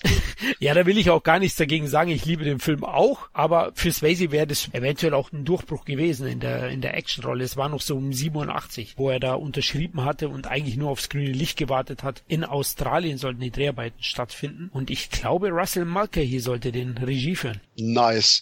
Mulcahy ist auch einer von den Regisseuren, die definitiv zu wenig Lob bekommen, weil die immer eine wirklich gute Optik haben und, abgesehen vielleicht von Highlander 2, immer auch sehr gut auf den Inhalt achten. Aber das Problem ist, wo du gerade Predator 2 gesagt hast, ich krieg gerade einfach nur die Szene nicht aus dem Kopf. Finale von Dirty Dancing, wo statt Jennifer Grace ist der Predator. Ich weiß nicht, es ist kindisch, aber ich muss ja gerade geistig die ganze Zeit drüber lachen. Du bist ein Fiesling. Nein, wer Dirty weiß. Predator. ja, genau, den Titel hätte er natürlich dann bekommen. Ja, stattdessen hat er einen anderen Actionfilm noch zeitgleich gemacht, also neben Roadhouse, deswegen hat das mit der Verletzung noch nicht so eine Rolle gespielt. Das kommt erst beim nächsten Film da, aber lasst uns kurz über Ruf nach Vergeltung sprechen oder Next of Kind. Habt ihr den noch im Kopf? Der ist ja weniger bekannt unter seinen Actionfilmen war ein netter Film, aber ich denke, das Problem ist, dass er als Cop, der ermittelt aus, ich meine, war das Chicago, Detroit? Chicago. Das war auch wieder so ein Streifen, nichts halbes, nichts Ganzes. Ich meine, der hatte eine brillante Besetzung. Wir hatten Liam Neeson, wir hatten Adam Baldwin, Helena Hunt die wir gerade ja schon lustig besprochen hatten. Bill Paxton, Ben Stiller, Ted Levine und so. Aber das war genau dieses, ist es jetzt irgendwie ein Thriller? Ist es ein Drama? Ist es ein Actionfilm? Ich hatte den Streifen vor einiger Zeit gesehen und ich mochte den, kann aber auch definitiv verstehen, wie der von seiner Ausrichtung her ja. sich einfach zwischen die Stühle gesetzt hat. Ich, ich hatte auch eine andere Erwartungshaltung bei dem Film, muss ich sagen. Der wurde irgendwie anders verkauft, als er letzten Endes war sage ich jetzt mal so, von meiner Erinnerung her, ne? Damals, ich habe den auch aus der Videothek. Er war gut, aber ich war trotzdem enttäuscht, weil ich was anderes erwartet habe. Ja, ging mir ähnlich. Also der Film ist ja auch deutlich ruhiger und wirkt etwas unentschlossen. Dann gebe ich Christoph vor allem auch recht. Also mir hat letztlich zwar schon die Action gefallen und auch das Hinterwäldler-Setting ist ganz cool, aber die Story selber kann halt nicht wirklich überzeugen. Zumal dem Film auch Tempo fehlt. Ja? Also ich finde, der, der wird ein bisschen zu sehr verschleppt, sodass es dann im Mittelteil vor allem zu einigen Längen kommt. Und auch Swayzes Charakter so gut er überzeugt, finde ich eigentlich der Star des Films, ist ja Liam Neeson na, der sein Bruder spielt. Es geht ja darum, dass die Mafia beim Abkassieren der Provinz äh, den Bruder von Patrick Swayze umlegt und äh, dieser ja als Cop dann nicht einfach Rache üben kann. Äh, wiederum aber sein Bruder, der eben kein Bulle ist, der möchte nach Hitler-Weltler, wie sagt man, Blutehrengesetz eben Rache nehmen. Und Hast du Hitler-Weltler gesagt? Nein, Hinterweltler habe ich gesagt. Und der hat da auch letztlich die bessere Rolle. Aber ich finde schon, dass er mal eine Sichtung wert ist. Der Regisseur ist noch ganz interessant. Ja, John Irvine, wobei ich jetzt auch sag, pff, ja, ne, okay. Das ist auch so ein Film Typ, wo ich sag, die Sachen, die er gemacht hat, sind okay, interessant, aber sprechen mich persönlich einfach nicht so an. Ja, was mir da auffällt, ist, jetzt sehe ich es erst gerade. John Irvine hat ja den City High gedreht. Den haben wir ja ganz vergessen bei unserem Highcast. Oh mein Gott. ja, aber, aber das ist auch so eine Sache, wo ich immer vergesse, dass Stallone den nicht gedreht hat. Und nach allen Gerüchten, die man da gehört hat, war Stallone das wahrscheinlich gedreht, weil er dieses, hey, ja, wann willst du schneller 80 Dollar machen? Hier, komm, ich nehme einen Namen da drauf und fertig. Ganz im Ernst, hat Stallone irgendeinen Film während der 80er Jahre, in dem er war, nicht quasi unter der Hand Regie geführt? Ich glaube kaum, ja. Ähm, von Irvine selbst kam auch noch Hamburger Hill, der hat da schon eine ganz gute Phase gehabt, Ende der 80er. Und ich finde, Ruf nach Vergeltung passt da eigentlich ganz gut rein. Über den Durchschnitt, aber nichts Besonderes. Ähnlich wie City High und Hamburger Hill auch. Ich meine, City High, so unterhaltsam er ist, ist er doch einer der schwächeren Schwarzenegger-Titel. Ich würde sagen, Hamburger Hill ist da definitiv besser. Ja, würde ich auch sagen. Kevin vom Erfolg her war ja auch kein Burner, sondern eher ein Rückschritt für Swayze. Ja, auf jeden Fall. Er hat 15 Millionen eingespielt oder knapp 16 Millionen Amerika, Deutschland 143.000 oder fast 144.000 Besucher. Ja, es war natürlich ein Rückschritt. Aber ich kann es auch verstehen, weil das ist für mich auch kein Film, der jetzt Massen am Publikum anziehen würde. Stimmt, allein an dem Thema und dem Ja. Setting glaube ich auch, ja, dass der nicht die Masse anspricht. Aber der dritte Action-Titel hintereinander praktisch, da musste was anderes her. Obwohl er es eigentlich nicht wollte. Ich hatte es ja vorhin erwähnt bei Roadhouse. Aufgrund seiner Knieverletzung konnte er dann bei Tango und Cash nicht mitmachen, musste auch Predator 2 absagen und hat stattdessen dann bewusst einen Film gewählt, wo er nicht so viele physische Szenen benötigt, nämlich Ghost. Nachricht von Sam von 1990 und das ist eigentlich der endgültige Durchbruch zum Weltstar für ihn gewesen, weil es mit Abstand sein erfolgreichster Film ist. Dagegen ist selbst Dirty Dancing vom Einspiel her ein kleines Licht. Ja, beste Comedy von Jerry Zucker, die er jemals gemacht hat. Ich liebe den Film. Ja, okay. Er hat komödiantische Elemente, die will ich ihm nicht absprechen, aber es ist doch ein Drama, Christoph. Du hast den Film bis heute nicht verstanden. Oh.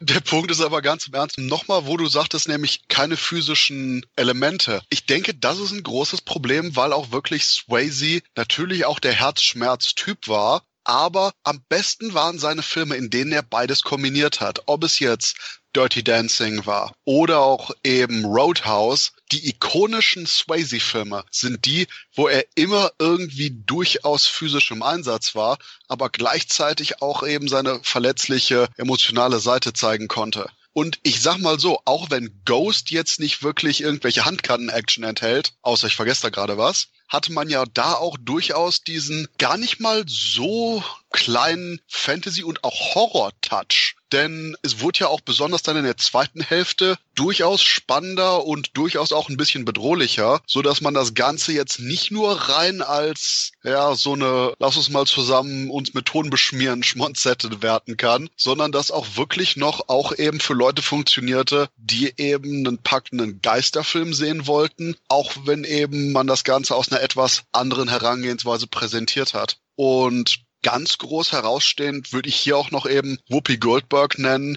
die wirklich eine absolut fantastische Rolle hatte als Medium hier im Film. Sie war das Medium, oder? Sie war das Medium, ja. Oda May heißt sie. Ich wollte schon sagen, es ist nämlich ein bisschen her, dass ich Ghost Nachricht von Sam gesehen hatte. Irgendwie kriege ich den Film und schnapp ich den Film immer wieder im Fernsehen auf. Und das ist echt was, wo ich dann jedes Mal dran hängen bleib. Denn man hat, wie gesagt, diese ganzen schmalzigen Sachen, die sehr schön eingearbeitet sind, aber auch ja eben diese bedrohlichen Geisterwelt, ich meine, das war doch auch der Film mit den schwarzen Schatten, die dann Richtig, kamen. richtig. Und gerade das, wo ich noch weiß, wo ich den früher als Kind gesehen habe, wo ich durchaus stark beeindruckt war von den Momenten. Definitiv. Also ich finde auch Ghost einen großartigen Film. Ist auch einer seiner Top 3, würde ich fast sagen. Vom Einspiel haben wir ja gesagt, allein in den USA, Kevin, wie viel hat er da gemacht? 217 Millionen. Unglaublich, ja. Und in Deutschland war auch ein großer Erfolg mit 3,9 Millionen Zuschauern und weltweit lief der großartig. Es ist eben sein größter Erfolg und ich kann da Christoph auch in dem Fall nur zustimmen. Der bietet dem Zuschauer ein famoses Wechselbad der Gefühle, ja. Also der ist auf der einen Seite ein Fantasy-Film, ein spannender Thriller, ein Liebesdrama, eine Komödie, ja. Der hat viele komödiantische, humorvolle Elemente, die einem zum Lachen bringen und das einem später wieder im Halse stecken bleiben lässt. Also da hat David Zucker wirklich eine großartige Leistung abgeliefert und das sieht er selbst auch so. Er sagt bis heute, das ist sein Lieblingsfilm von seiner Vita und den kann man auch immer wieder anschauen. Ich finde, der ist auch zeitlos aufgrund der Darsteller. Die Chemie zwischen Swayze und Demi Moore ist sehr, sehr gut. Tony Goldwyn spielt sehr gut den schmierigen Drecksack. Und ja, Whoopi Goldberg ist der eigentliche Star des Films. Die Afroamerikanerin brilliert halt in ihrer Rolle und hat auch für mich zu Recht den Oscar als beste Nebendarstellerin abgeräumt. Witzigerweise war sie ursprünglich gar nicht für die Rolle vorgesehen, sondern eine besser aussehende Darstellerin haben die Produzenten gesucht und Swayze hat denen Whoopi Goldberg ans Herz gelegt für diese Rolle. Letztlich hat sie auch ein sehr, sehr enges Verhältnis zu Swayze gehabt. Das ist ja bekannt, die beiden haben sich sehr, sehr gemocht und äh, sie war ja auch tief bestürzt nach dessen Tod. Kevin, hast du auch nach Ghost einen Töpferkurs gebucht gehabt? Nee, aber ich habe auch mit schwieriger Masse, sage ich jetzt mal, rumhantiert, sage ich jetzt mal. Oh ne? Gott. Nein, aber das ist ja auch eine ikonische Szene, die ja auch bei, ich glaube, äh, Nackte Kanone auch wieder auch äh, verarscht worden ist. Man merkt ja auch beim nächsten Film auch, wo wir gleich zu kommen, Swayze-Filme haben ikonische Momente, die auch in anderen Filmen immer wieder eine Hommage erfahren, sage ich mal, oder persifliert werden, sozusagen. Ne? Und ich muss auch sagen, der Film funktioniert als Liebesfilm, der ist nicht schmalzig, obwohl es ja eigentlich schon schmalzig witzige Szenen gibt, aber trotzdem ist der so liebenswert, weil eben halt auch die Chemie so gut funktioniert zwischen Swayze und der damals noch sehr süßen Demi Moore. Und du hast aber auch wieder Comedy-Elemente, sage ich jetzt mal, witzige Szenen, die ja eben halt Whoopi Goldberg inne hat sozusagen. Also diese Mischung machst und eben halt diese Fantasy-Elemente. Und wo ich schon sagen muss, auch wenn diese Schattenwesen sozusagen kommen, die die bösen Leute sozusagen in die Hölle zieht, da hat's mich dann auch schon mal gegruselt, muss ich sagen, als Kind. Das hat dann auch schon so Gruselflair. Auch die Szenen sozusagen in der U-Bahn immer wieder toll. Also dieser Film ist ein ganz, ganz toller Film und für mich mindestens ein 9 von 10 Film. Ja, der geht auch so zu Herz. Ja, auch das Ende und die Musik dazu, der Soundtrack. Ach Mensch, das ist, also bei vielen Filmen würde ich sagen, ach, ist das Schmalz. Aber das ist einfach wunderschön gemacht. Einfach toll gemacht. Ich finde auch, das umschiffen sie ganz gut und Ja. das Drehbuch hat letztlich auch zu Recht für mich den Oscar ebenfalls bekommen, genau wie Whoopi Goldberg. Also es ist wirklich erstklassig und die fantastisch harmonierende Besetzung haben wir ja schon erwähnt, die macht auch einen großen Teil natürlich aus. Der geht echt schwer zu Herzen, ist tief berührend in manchen Szenen. Aber auch witzig teilweise, ne? Ja, genau, ohne dass er halt eben übertrieben kitschig ist oder halt dann große Albernheiten liefert, sondern der hat wirklich einen feinen Humor und ist für mich deswegen auch zeitlos und unbedingt sehenswert. Naja, da fällt mir nur noch ein, dieses eine Mal im Töpferkurs, aber das wird jetzt zu weit führen. Hast du von hinten, Andi? Nein, alles Nee, klar. ich, nee ich, ich, ich, ich war mehrfach in Töpferkursen, fällt mir jetzt gerade ein. Bin mir nicht sicher, ob das was mit Ghosts zu tun hat. Ich habe in der Schule mal einen Aschenbecher getöpfert. Also wenn das auch durchgeht, dann ja, dann habe ich es auch gemacht. Okay, ich, ich glaube, wir müssen zum nächsten Film weitergehen. Es wird hier gerade alles zu töpferisch. Ich denke auch und den Aschenbecher hat bestimmt gar keiner erkannt, oder? Die haben gedacht, so ein Hut, oder? Ja, da waren, war ein Loch zu viel drin. Okay, ist natürlich blöd. Halleluja, das war ein äh, Diaphragma, jetzt- oder? Ich, ich lasse jetzt so viele Gag-Möglichkeiten dafür sausen, Leute. Ich denke, wir sollten jetzt mit gefährliche Brandung weitermachen. Stimmt, wir bewegen uns ja auch auf einem gefährlichen Weg hier, ähm, dass wir noch zensiert werden. Nee, gefährliche Brandung ist der nächste Film und man sieht auch schon wieder den klaren Wechsel von einer romantischen Rolle in eine physische Actionrolle und gefährliche Brandung ist neben Roadhouse wahrscheinlich sein bester Actionfilm, oder Kevin? Absolut. Also muss ich auch sagen, die, die äh, Regisseurin Catherine Bigelow hat ja auch wirklich gute Filme gemacht, wirklich auch atmosphärisch tolle Filme. Und das ist auch wieder so ein ikonischer Actionfilm der 90er Jahre. Für mich einer der, der zehn besten Actionfilme der 90er Jahre. Und er hat ja auch diese Szene, wo Keanu Reeves bei der Verfolgung auf, auf Patrick Swayze in die Luft schießt, wird zum Beispiel in Hot Fuzz persifliert wenn es das richtige Wort ist. Aber wie gesagt, insgesamt tolle Naturaufnahmen, Surf-Szenen. Patrick Swayze ist physisch eine Wucht in dem Film, aber auch sein Gegenspieler und eigentlich auch, ich ja diese, ich bin eigentlich dein Gegenspieler, aber auch irgendwie dein Kumpel, Keanu Reeves, sozusagen auch super besetzt. Das haben sie auch im Fast and Furious aufgegriffen. Da war das ja ähnlich. Vin Diesel und Paul Walker, ne? War ja auch so eine Sache. Er ist Polizist, muss ihn eigentlich dingfest machen und letzten Endes äh, freuen die sich an. Und das ist ja hier genauso, ne? Also Keanu Reeves will ihn eigentlich nicht verhaften, aber er muss seine Pflicht tun, weil er ist ja ein Verbrecher. Er ist ja einer, der, der mit seinen, mit seinen Leuten irgendwie äh, eine Bank nach der anderen überfällt, verkleidet als Präsident oder mit Präsidentenmasken sozusagen. Und er muss ihn dingfest machen und schleust sich sozusagen in diese Surfer-Szene ein. Und ja, und, und das irgendwie gefällt ihm das dann auch und lernt dann auch so eine, so eine Frau lieben sozusagen. Ich glaube, das ist, glaube ich, die Ex auch von Patrick Swayze in dem Film, meine ich. Jupp. Ich mag diese, diese Geschichten so Freund, Feind, so ich bin dein Kumpel, aber ich muss dich verhaften, wo du ganz genau weißt am Ende, das kann eigentlich normalerweise nicht gut gehen. Irgendwas passiert am Ende, was dir nicht gefallen wird. Ja, und, und ich mag diesen Film einfach von der Action her, von der Freundschaftsgeschichte irgendwie, aber auch wie die Bande erzählt wird oder diese, diese Gang von Patrick Swayze sozusagen charakterisiert wird und so weiter. Finde ich alles richtig, richtig gut. Und der hat nie irgendwelche Längen oder was ich was. Also der Film ist von Anfang bis Ende einfach ein tolles Erlebnis. Also für mich auch wirklich so ein, so ein 9 von 10, vielleicht sogar 10 von 10 Film, weil der Film hat alles, was er haben muss.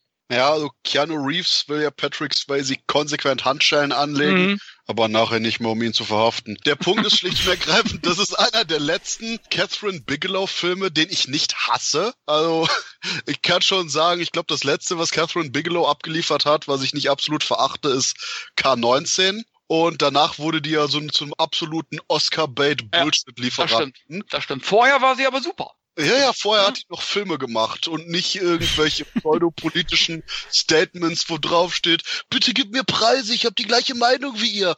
Nee, von daher ist das auch eben noch wirklich ein Film und nicht nur ein Pamphlet, das man einreicht, um dafür einen Oscar zurückzubekommen. Mhm. Was auch das Ganze wirklich schön macht, denn die hat einen Blick für Bilder. Sie hat einen Blick auch für Struktur des Films und das ist bei Gefährliche Brandung sehr schön. Ich habe hier gerade den Scherz mit den Handschellen gemacht, aber gerade auch eben die wachsende Beziehung zwischen den beiden, diese richtige Männerfreundschaft, Mhm. ist super und ein weiterer Trend, den gefährliche Brandung hat, ist der absolut fantastische Supporting Cast bei einem Mhm. Swayze-Film. Wir haben John C. McGinley, wir haben eben Laurie Patty und wir haben Mr. Motherfucking Gary Busey.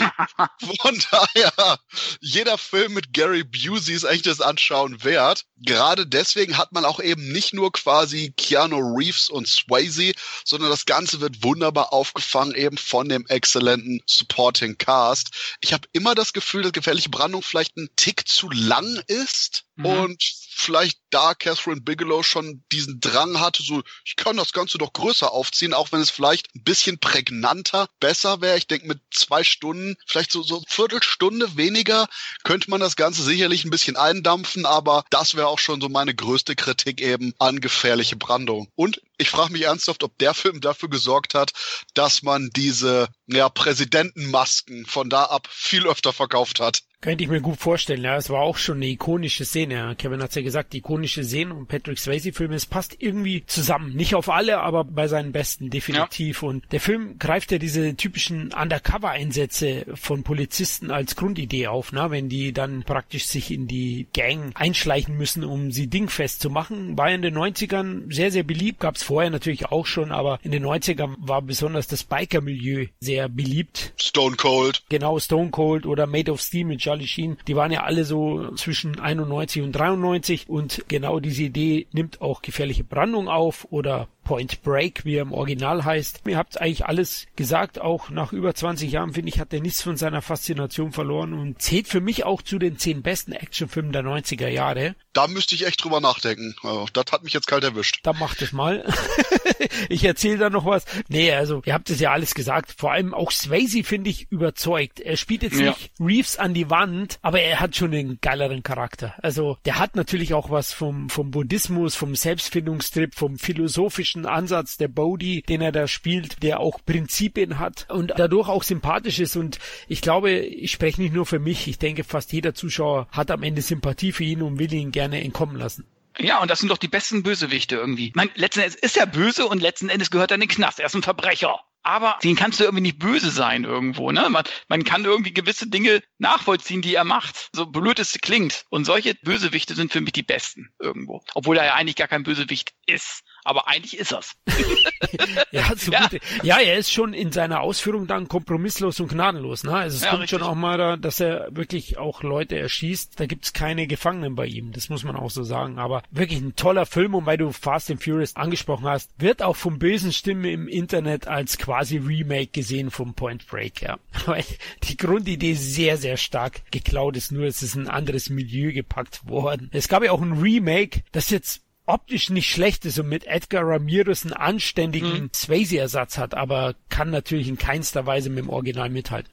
Nee, äh, also ich sag mal so, äh, es gibt schlechtere Remakes. Ich habe den ja gesehen. Ich habe es gibt auch eine Kritik auf dem Blog von mir. Aber ich sag mal so, wer wer greenlightet so einen Film, so ein Remake mit 100 Millionen Budget, der muss schon wirklich sehr optimistisch sein, sage ich jetzt mal. Ne? Also das kann man sich von vornherein schon vorstellen, dass das Ding niemals die 100 Millionen wieder einspielt. Ne? Trotz alledem, wer das Original nicht kennt, kann sich den auf jeden Fall gerne reinpfeifen. Das ist kein kein schlechtes Remake, aber letzten Endes unnötig. Trotz Kurt Wimmer am Drehbuch. Ja, Kurt Wimmer hat sich ja nie für super tolle Drehbücher ausgezeichnet. Komischerweise ist er aber sehr oft kreditiert in vielen Filmen. ja, Kurt, Kurt Wimmer hat ja? hier immer so, Kurt Wimmer hat hier immer so eine Leidenschaft Mhm. für sehr, sehr subtile Nazi-Elemente in seinen Filmen.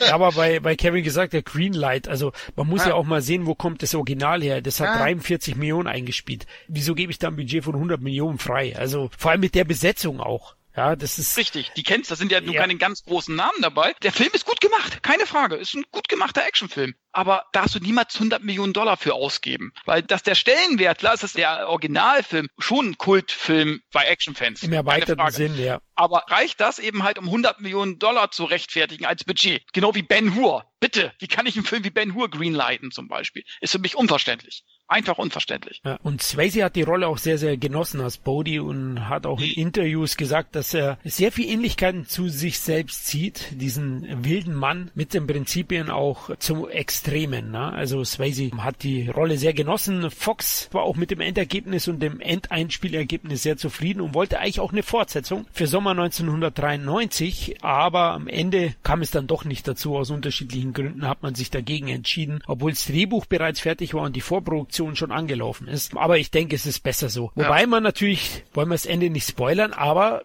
es ist fast ein ey, offenes Ende, ne? Aber ey, das ist letzten Endes Titanic auch. Ja, dann kannst du auch okay. unseren lieben äh, DiCaprio, äh, weißt du, der ja, er ist gestrandet bei einer Insel irgendwie auf dem Eisberg, dann hat ihn eine Eisbärenfamilie, hat ihn letzten Endes aufgenommen. Also quasi die Story aus The Revenant. Ja, richtig. er, er findet einen Eisbären, schlitzt den auf und nimmt das Fell von dem sozusagen, ja? also er baut sich ein Paddel von den Überresten, von den Knochen des Eisbären und paddelt so mit so einer, so einer abgebrochenen äh, Eisberg-Dingsbumser Richtung England. Ich kauf's für einen Dollar. Okay.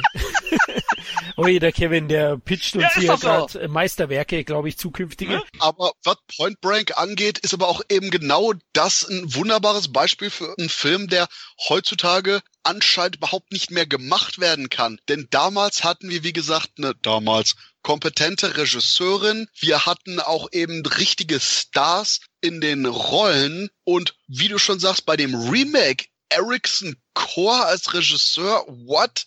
Und Edgar Ramirez und Luke Bracey? Wer ja. sind diese Menschen? Genau. Dass man auch wirklich keine Star-Vehikel anscheinend mehr machen kann. Ich meine, Ray Winston ist einer der bekanntesten Leute in dem Aber Cast. bei 100 Millionen Dollar. Und genau das ist die Frage, ob man quasi absichtlich heutzutage Geld in so eine Scheiße versenken will. Denn selbst wenn man das Ganze irgendwie anschauen kann oder keine Probleme damit hat, bei Netflix dabei einzupennen, wozu? Für irgendwelche Arschloch Kinder, die sagen, ja, ist kein Smartphone im Film, ich kann mich damit nicht absolut identifizieren der Punkt ist genau die gleiche Sache, dass man schlicht und ergreifend anscheinend auch eben einfach nur auf den Wort Wiedererkennungswert setzt, ohne ansatzweise darüber nachzudenken, dass das eben eine Mischung war aus vielen Elementen, mhm. aus Bigelow, aus dem Drehbuch und auch eben von Reeves, Swayze und allem. Und da irgend so ein Neuling-Typ und pseudo-unbekannte B-Typen reinzusetzen, auch wenn jetzt wahrscheinlich einer ankommt, nein, Edgar Ramirez ist black. Keine Sau kennt Edgar Ramirez. Und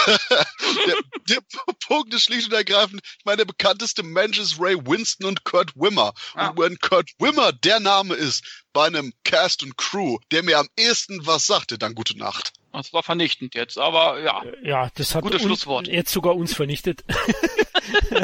Nein, äh, absolut richtig, Christoph. Kommen wir zu Swayze zurück. Der hat ja mit Gefährliche Brandung wirklich einen Erfolg gefeiert. Aber er wollte eben jetzt, wo er in romantischen Rollen wie auch in Actionrollen überzeugt und etabliert ist, endlich mal auch in einer Dramarolle glänzen. Und da kam ihm das Kalkutta-Drama Stadt der Freude gerade recht. City of Joy, wie im Original heißt, ist ja auch eine Romanverfilmung und wurde von einem sehr namhaften Regisseur inszeniert, Roland Joffe, der hat äh, so bekannte Titel wie Killing Fields und The Mission gedreht. Also der hat wirklich was drauf. Und eigentlich waren die Voraussetzungen alle da, dass Swayze hier sich wirklich auch im Dramafach etablieren könnte und der Film vielleicht sogar eine Auszeichnung für ihn bringt. Aber es ist am Ende anders gekommen, ne, Christoph? Ja, im Endeffekt hat der Film nur die Hälfte von seinem etwa 30 Millionen Dollar hohen Budget eingespielt. Und die Frage ist auch wirklich, war das jetzt Oscar-Bait? War das jetzt einfach nur, dass man eben eine dramatische Rolle haben wollte? Und es ist zwar jetzt echt gemein, aber sowas wie Stadt der Freude, so ein indisches Drama-Gedöns, hat sowas jemals wirklich Erfolg? Der Punkt ist schlicht und ergreifend, dass Swayze sich anscheinend konsequent selbst im Weg gestanden ist, hat, auf jeden Fall Swayze sich selber Probleme gemacht hat und ebenfalls Pech hatte. Pech mit seinem hier äh, Strohhalmknie, aber gleichzeitig schlicht und ergreifend auch eben, ob es jetzt die Fortsetzung von Dirty Dancing war oder ob jetzt die Fortsetzung von Point Break hier ähm, gefährliche Brandung war er hätte echt viel mehr Chancen haben können, um sich wirklich als Star zu etablieren. Ich weiß jetzt nicht, ob das an ihm lag, weil er wirklich auch immer diese, wie du schon sagtest, Florian, diese extremen Tendenzen hatte, wo er sagte, hey, ich möchte das, möchte mich hier richtig drauf einlassen, ich will mich richtig drauf einarbeiten und gleichzeitig vielleicht auch dann ein bisschen zu tief ins Glas geschaut hat. Ich weiß es nicht. Das Problem ist schlicht und ergreifend hier, wenn ich schon lese, Swayze bereitete sich auf die Rolle im Sterbehaus von Mutter Teresa vor. Oh yeah, fantastisch. Count me in. Das ist sicherlich ein gutes Drama und auch ein interessanter Film. Der Punkt ist schlicht und ergreifend, dass Swayze dermaßen scheiße ist, was Karriereschritte angeht und wie gesagt entweder Pech hatte oder eben konsequent selber einfach nur eine scharfe Linksbiegung gemacht hat, jedes Mal, wenn gerade vor ihm die Möglichkeit war, wirklich einen sichereren Film zu machen. Das ist auf der einen Seite natürlich lobenswert, nach dem Motto, hey, du hast dich nicht auf irgendwas festgelegt, aber auf der anderen Seite auch, ja, irgendwann bin ich selber auch einfach nur ein bisschen faul, ständig noch Swayze da hinterher zu hoffen, dass es eben irgendwas wird. Statt der Freude hat quasi auch echt den Punkt markiert und das quasi eben etwa Mitte der 90er, wo es mit Swayzes Karriere einfach nur bergab ging. Und ich sag ganz harsh, das ist mindestens zu 50 Prozent sein eigener Verdienst. Ja, nicht nur. Du hast ja auch erwähnt, er hat ein bisschen zu tief ins Glas geschaut. Das wurde ja schlimmer dann auch in der Zeit, weil 1994 seine Schwester verstarb oder besser gesagt Suizid begangen hat, was ihn dann auch nochmal zusätzlich deprimiert hat, äh, so dass er sich dann da auch in eine Entzugsklinik einliefern hat lassen. Heutzutage macht es ja jeder, aber damals war es noch ungewöhnlicher, dadurch er auch ein paar Rollen nicht wahrnehmen konnte. Ich finde es interessant gerade an ihm, dass er diese Biegungen gemacht hat, vor allem, dass er sich hat nicht verbiegen lassen und es immer wieder auch probiert hat, auch Entscheidungen, wie Kevin ja schon gesagt hat, er hätte Dirty Dancing 2 machen können, jederzeit, und der wäre auch ein Erfolg geworden. Ich bin mir sicher, egal wie gut er ist, wenn Jennifer Grey und er da mitgespielt hätten, wäre der Film auch gut gelaufen letztlich. Aber er wollte eben seine Vielseitigkeit zeigen und als ernstzunehmender Schauspieler gesehen werden. Denn er wurde vor allem zu Beginn seiner Karriere oftmals als schauspielender Tänzer bezeichnet, zum Beispiel auch von Francis Ford Coppola, äh, was Swayze damals sehr, sehr getroffen hat. Zur Stadt der Freude hat er das niedrige Einspiel verdient. Ich sage nein. Ich habe ihn vor ein paar Wochen nochmal angeschaut. Klar, der kommt jetzt nicht ganz ohne typische Hollywood-Klischees aus. Zudem fehlt es dem Film an den ganz großen Momenten. Also ich schiele jetzt speziell auf die Oscars oder die Golden Globes. Also dem Film fehlt das gewisse Etwas in der Richtung. Aber er trifft schon ganz gut die Buchvorlage, die ich sogar kenne. Und er verspielt eine unglaublich authentische Atmosphäre, weil er eben auch in Kalkutta gedreht worden ist. Swayze sich gewissenhaft vorbereitet hat, wie du gesagt hast, bei Mutter Teresa persönlich. Und insgesamt bietet er also eine bildgewaltige Inszenierung mit einem aus meiner Sicht erstklassigen Patrick Swayze und ist auf jeden Fall schon sehenswert. Aber dass der Film jetzt kein großer Hit wird, da gebe ich dir auch recht, so von der Entscheidung her, das war schon klar. Allerdings, ich denke, letztlich haben sie ja eigentlich nur auf die Awards geschielt, weil es gab schon den einen oder anderen indischen Titel, der einen Oscar geholt hat. Gandhi, Slumdog Millionär. Also man kann schon einen Film mal in Indien spielen lassen. Kevin, hast du den im Kopf? Nein. Puh, das war so kurz und knapp. Punkt. Punkt. Ich habe gerade Wahnsinn. Ich wurde gerade erstochen, liebe Hörer. Nein, passt.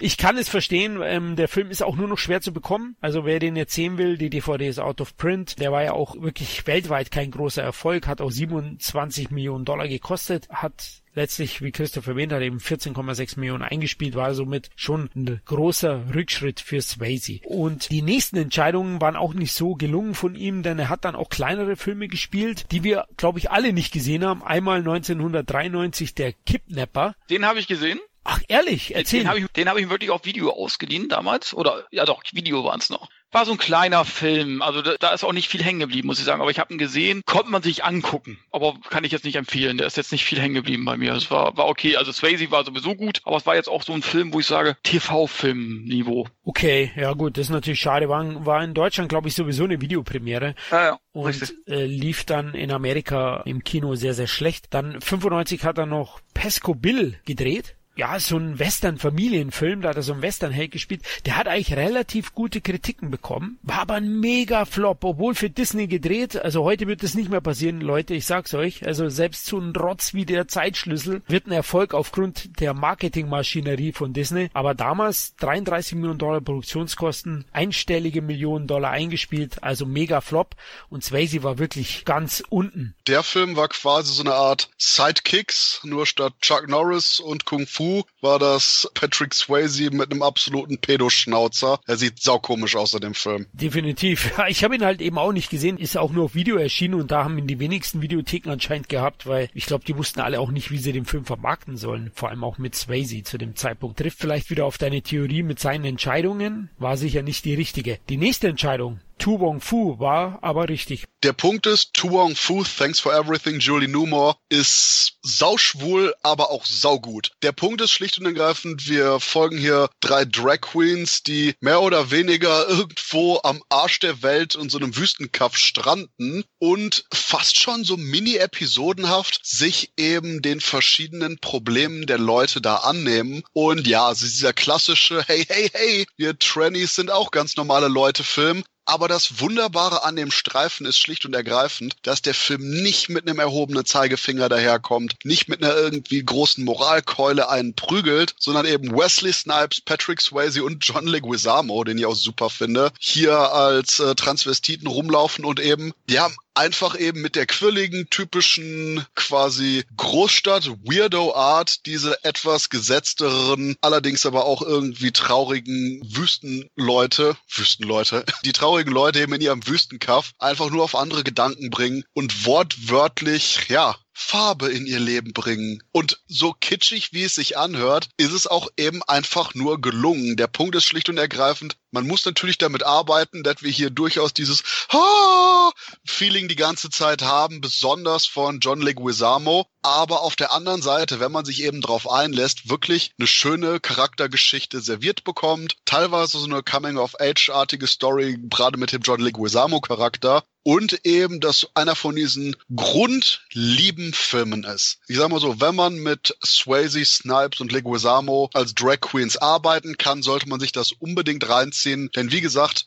Vielleicht hat der ein oder andere da Berührungsprobleme, aber es ist auch eben ein kleiner, netter Film, der gerade eben, weil er sich auch nicht nur auf die drei Hauptfiguren, sondern auch auf die Probleme der Leute in diesem Wüstenkaff konzentriert, ein ziemlich ja, persönlicher und auch aufbauender Streifen ist. Also ich kann, wie gesagt, nur sagen, lohnt sich definitiv das anzuschauen, auch wenn ich absolut verstehen kann, dass das nicht für jeden ist. Das finde ich genauso. Also ich habe den damals im Kino gesehen, 95, äh, wusste nicht genau, was mich da erwartet. Er hatte den Film zuvor, der sehr, sehr ähnlich ist, Priscilla, Königin der Wüste von 1994, also ein Jahr zuvor gekommen, nicht gesehen. Also war das für mich die erste Komödie mit Drag Queens und Transvestie-Einschlag. Fand den aber unglaublich unterhaltsam insgesamt, also wie auch da locker mit dem Schwulsein umgegangen wird. Dann gab es einige ernste Komponenten, die mir auch gefallen haben. Die Hollywood-Stars natürlich auch, also Wesley Snipes, John Lee Samo und Patrick Swayze sind großartig. Auch Christopher Penn als schrulliger Sheriff spielt sehr gut. Der jagt ja so ein bisschen unsere Protagonisten durch den Bundesstaat oder durch den Kaff. Aber es ist wirklich ein sehr, sehr unterhaltsamer Feel-Good-Movie, der auch eine wichtige Botschaft rüberbringt und für mich für jede Altersklasse geeignet ist ich sage einfach mal, der Film ist damals wahrscheinlich auch wirklich am besten so entstanden, wie er ist. Denn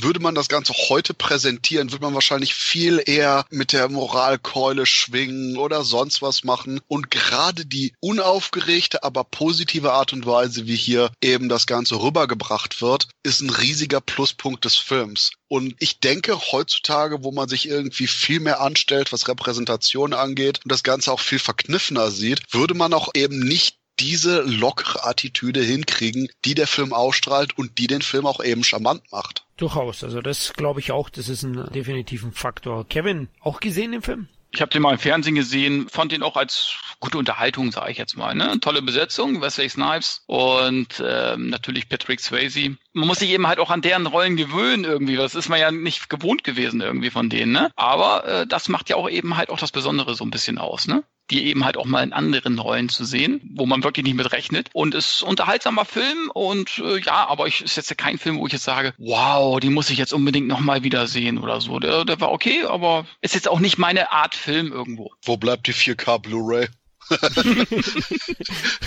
ja, aber für Swayze war es definitiv ein Comeback. Der war ja noch nicht so lang so weit unten, aber doch von 91 bis 95 ist es ja nicht so gut gelaufen. Mit dem Film eben schon. Hat 36 Millionen Dollar eingespielt in Amerika. In Deutschland zwar nur 100.000, also hier kam der nicht so gut an, aber dafür kam er vor allem auch bei den Kritikern gut an und bescherte Patrick Swayze eine Golden Globe Nominierung als bester Hauptdarsteller. Ebenso wurde auch John Leguizamo als bester Nebendarsteller nominiert. Mit dem sich Swayze übrigens beim Dreh nicht so ganz so gut verstanden hat, weil der sein überdrehtes Spiel teilweise genervt hat. Aber die beiden wurden immerhin nominiert, haben am Ende die Trophäe nicht geholt, aber es war definitiv ein Schritt in die richtige Richtung für Swayze. Dann kommen wir zu 95 hat er noch einen dritten Film, also Pesco Bill war 95, Tubong Fu 95 und Free Wishes, den wir auch wieder alle nicht gesehen haben, oder? Genau, weiter geht's. War auch eben kein Erfolg, deswegen schade. Und dann gab's eine dreijährige Leinwandabstinenz von Swayze. Er hat sich zurückgezogen auf seine Farm, ein bisschen ins Leben genossen, hatte eben aber auch Probleme mit dem Alkohol davor und hat sich ja dann einweisen lassen zum Entzug. Und sowas ist schon tödlich, denke ich, für eine Karriere, oder Kevin? Drei Jahre dann Abstinenz.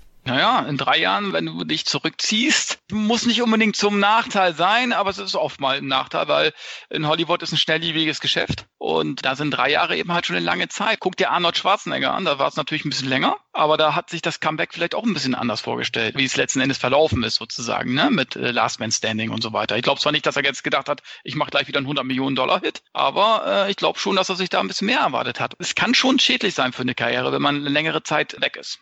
Denke ich auch. Und ähm, es war auch schwer. Black Dog ist nicht das ganz große Vehikel, muss man ganz ehrlich sagen. Ursprünglich war der Film geplant mit Kevin Sorbo, unserem Herkules in der Hauptrolle. Der musste aber aufgrund einer Schulterverletzung absagen und so ist Swayze eingesprungen, was aus unserer Sicht, glaube ich, sogar die bessere Wahl ist, oder Christoph? Der Punkt ist, ich habe leider jetzt Black Dog als einzigen Film von denen, die ich mit Swayze gucken wollte, nicht geschafft zu sehen aber dabei habe ich gehört, dass der Film gerade etliche gute Action-Szenen im Mittelteil haben soll, wo man wirklich so Stunts hat, wo ein LKW vorkommt, den eben Swayze steuert, weil seine Familie irgendwie als Geisel genommen wird oder so und er soll irgendwas transportieren. Gleichzeitig wird er bedrängt von Helikopter, Bikes, Autos, anderen LKWs und er steuert halt eben das Teil, wo auch anscheinend dann Leute oben drauf rumklettern und bla.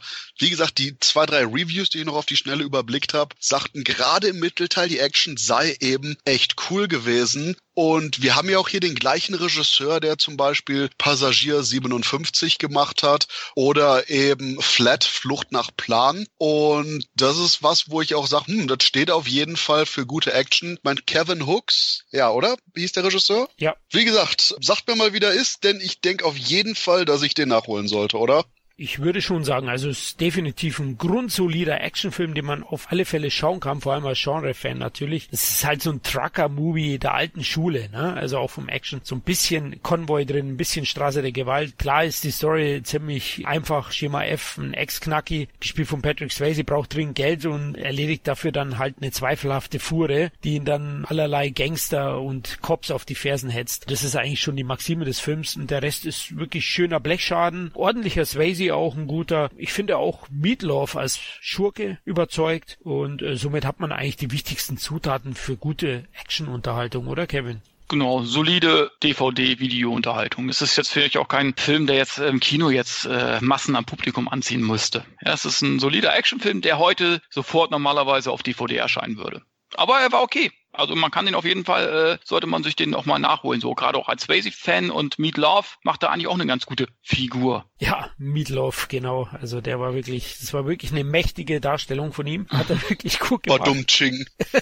aber der Film war leider ein Flop für Swayze ja leider, weil es sollte eigentlich ein Comeback werden, aber mit 12,8 Millionen Dollar US-Einspiel war das nichts. Am Ende war das Budget nämlich auch relativ stattlich mit 30 Millionen Dollar und somit lief der Film wirklich nicht gut. In Deutschland hat er sogar nur einen Mini-Start bekommen mit 28 Kopien und hat dann folglich auch nur 8707 Zuschauer ins Kino gelockt. Auf Video lief er ordentlich, aber es war der Abstieg in die B-Liga, würde ich sagen, für Patrick Swayze letztlich. Und in der B-Liga angekommen hatte dann nämlich 1900 98 auch noch Letters from a Killer nachgeliefert. Eigentlich eine ganz interessante Story, wo er als natürlich Unschuldiger im Knast war und dann von vier verrückten Frauen Liebesbriefe bekommen hat, die sich alle für ihn interessiert haben und bla allerdings dann er antwortet und eine von denen ihn hasst.